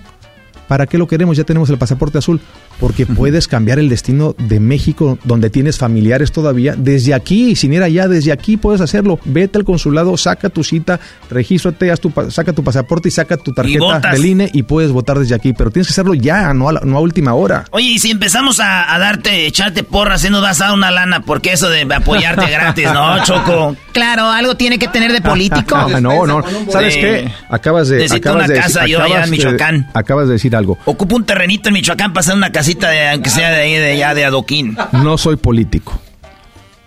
no somos iguales. Ahora sí que le voy a robar esa frase porque... No. No, somos iguales porque yo soy... un- Somos iguales. Soy un outsider, soy un cineasta, soy actor. Simplemente estoy harto de ver a mi país siendo violado por décadas y por décadas y por décadas. Y la gente es muy, fa- es muy fácil estar, estar juzgando y estar Oye, ¿cu- criticando. cuánta- cuánta lana Hagamos te dan? algo, ¿eh? ¿Cuánta lana te dan por lanzarte? Me está costando a mí. No, no, no, pero eh, hay gente, o sea, el hay una lana que es para los que van, para- hay lana para los Ah, partidos, ah, lana para los eh, que van. Para los Ti- partidos, Tiene sí. que haber. Para los partidos, sí. Independientes, ¿no? Bueno, hasta ahorita yo no, yo no he anunciado todavía, porque no sé ni siquiera si lo vaya a hacer. Recuerda que... Oye, pero, o sea, con todo respeto, de Eduardo, ¿no, no- no es peligroso eh, eh, votar por Eduardo Verástegui que no sabe ni cómo se reparte la lana? Bueno, yo te voy a decir una cosa. Esa pregunta me la hicieron ayer que... Ah, sí te la hicieron, ah, entonces no la contestes. Me- no, Yo pensé no. que yo, yo me iba No. a poner bien emocionado, Me- que era la primera me- vez. Me preguntaron, oye, pero ¿qué experiencia política tú tienes, Eduardo? Nunca has tenido un cargo eh, en el servicio público. Y yo le dije, mire, le voy a decir una cosa. Experiencia para robar no tengo. Ni la quiero tener. Ni la quiero tener. Y ya es ganancia. Yo tengo experiencia y capacidad para integrar a personas brillantes para un trabajo específico y los dejo trabajar. Simplemente Pues dice el dicho que no hay que saber, sino juntarse con los que saben, ¿no? Y siempre rodearte con gente más brillante, inteligente Ah, que ahora, tú. tú, tú, tú, tú eres, eh, estás muy metido, eh, hablas del rosario y todo esto muy padre, Mm. que la mayoría aquí tenemos familias católicas. Mi mamá reza todos los días el rosario y todos los días eh, está mandando mensajes, imágenes de la Virgencita, y todo este Mm. rollo, que es muy padre. Y un día Benito Juárez dijo, está muy bien, pueden ustedes seguir la religión que quieran, pero vamos a separar la, Claro. la- la- el estado de, de- de lo religioso. ¿Tu, tu te- onda, te, explico cómo fue. tu onda Más sería bien, muy así te, o...? te explico cómo fue. Más bien fueron los masones que dijeron, quítate tú para ponerme yo. Así. Exacto. Hay que, Bueno, hay que decir sí, las sí. cosas como son. Sí, claro. ¿no? No A ver, nosotros los masones vamos a gobernar. A ver, tú, iglesia, me estorbas, quítate para ponerme yo. Vamos a disfrazarlo Oye, de pero una ¿cómo separación. dices eso de don Benito Juárez? Por favor, no digas eso. Él fue un masón. Él fue un masón. de- Y la historia que nos cuentan en la escuela no es, no es. Él, él fue una de las personas que estuvo muy cerca de ser peor que Santana. Acuérdate que California, donde estamos, era México. El 55% del territorio mexicano se quedó acá, en Estados Unidos. ¿Por culpa de quién? De Santana, de los malos acuerdos, los malos arreglos. Y Benito Juárez estuvo a punto de Y entregar tan la otra bonito que mitad. toca ¿eh? la guitarra, fíjate. Eras, no, no es ese Santana, no seas menso. Ah, es otro. Eh. es otro. Pero bueno, volviendo a lo mismo. Eso, esto es algo muy serio y yo sí quiero pedirle a tu audiencia que me acompañen en esta temporada de oración profunda y de ayuno por México y también para responder pronto eh, a esta decisión que tengo que tomar de ser un sí, lo sabrás muy pronto. Estoy esperando también a que se define el INE para, para ver cuáles son las reglas del juego, porque yo tendría que ir como independiente. ¿Qué significa eso? Bueno, primero yo tengo que costearme todo lo que estoy haciendo ahorita, ¿no? Eh, con un grupo de amigos que creen en el proyecto. Después tendría yo que juntar el 1% del padrón electoral, o sea que casi un millón de firmas. Eso es lo que te quería decir yo. Tienes que empezar Yo así. Sí, todavía no puedo porque el, el- el árbitro del juego, eh, Ah. el INE, todavía no ha puesto las reglas. Yo creo que la última semana de septiembre, la primera de octubre, nos va a decir cómo están las reglas del juego. A partir de ahí me van a decir, eh, los independientes pueden ser independientes de esta manera. Ok, un millón de firmas, perfecto. Yo tendré que recaudar dos millones para que no haya margen de un fraude y que me quieran eh, cancelar ¿no? Eh, alguna firma porque no está bien, eh, está fuera de foco la foto del INE o lo que sea. Entonces tengo que realmente arrasar con las firmas para que no haya duda. Si logro yo esas firmas, por eso la última palabra la tiene el pueblo mexicano. Si logro las firmas, en caso de que yo dijera que sí, que todavía no he anunciado ni he dicho que sí, porque no sé todavía qué es lo que Dios quiere, estoy en un discernimiento, pero en caso de que fuera un sí, o, o tú que me estás escuchando Bueno, quisieras eh, ser independiente, necesitas un millón de firmas para que te dé el certificado de línea de candidato independiente y entonces sí juegues en la grande en el 2024, el 2 de junio, se define quién es el próximo presidente de México para el 2024. Eduardo Verástegui, señores, se nos termina el tiempo. Esto está interesante y qué padre, porque así la dejamos para si tú entras ahí, platicamos y Te invito para a ver México, qué. los, claro in- que los sí. invito a México. Claro. Que será Vámonos, un día señores. histórico. Síganme en mis redes sociales para más información. Los quiero mucho. Dios los bendiga y que viva México. Es más, yo conozco a los del grupo firme, los voy a llevar al Zócalo para apoyarte. ¡Vámonos! ¡Vámonos! Y que viva la Virgen de Guadalupe. ¡Viva! Únicos, únicos, criaturas de otro planeta. ¡Hecho! ¡Más, más, más, más! ¡Chido! ¡Erasmo y la Chocolata!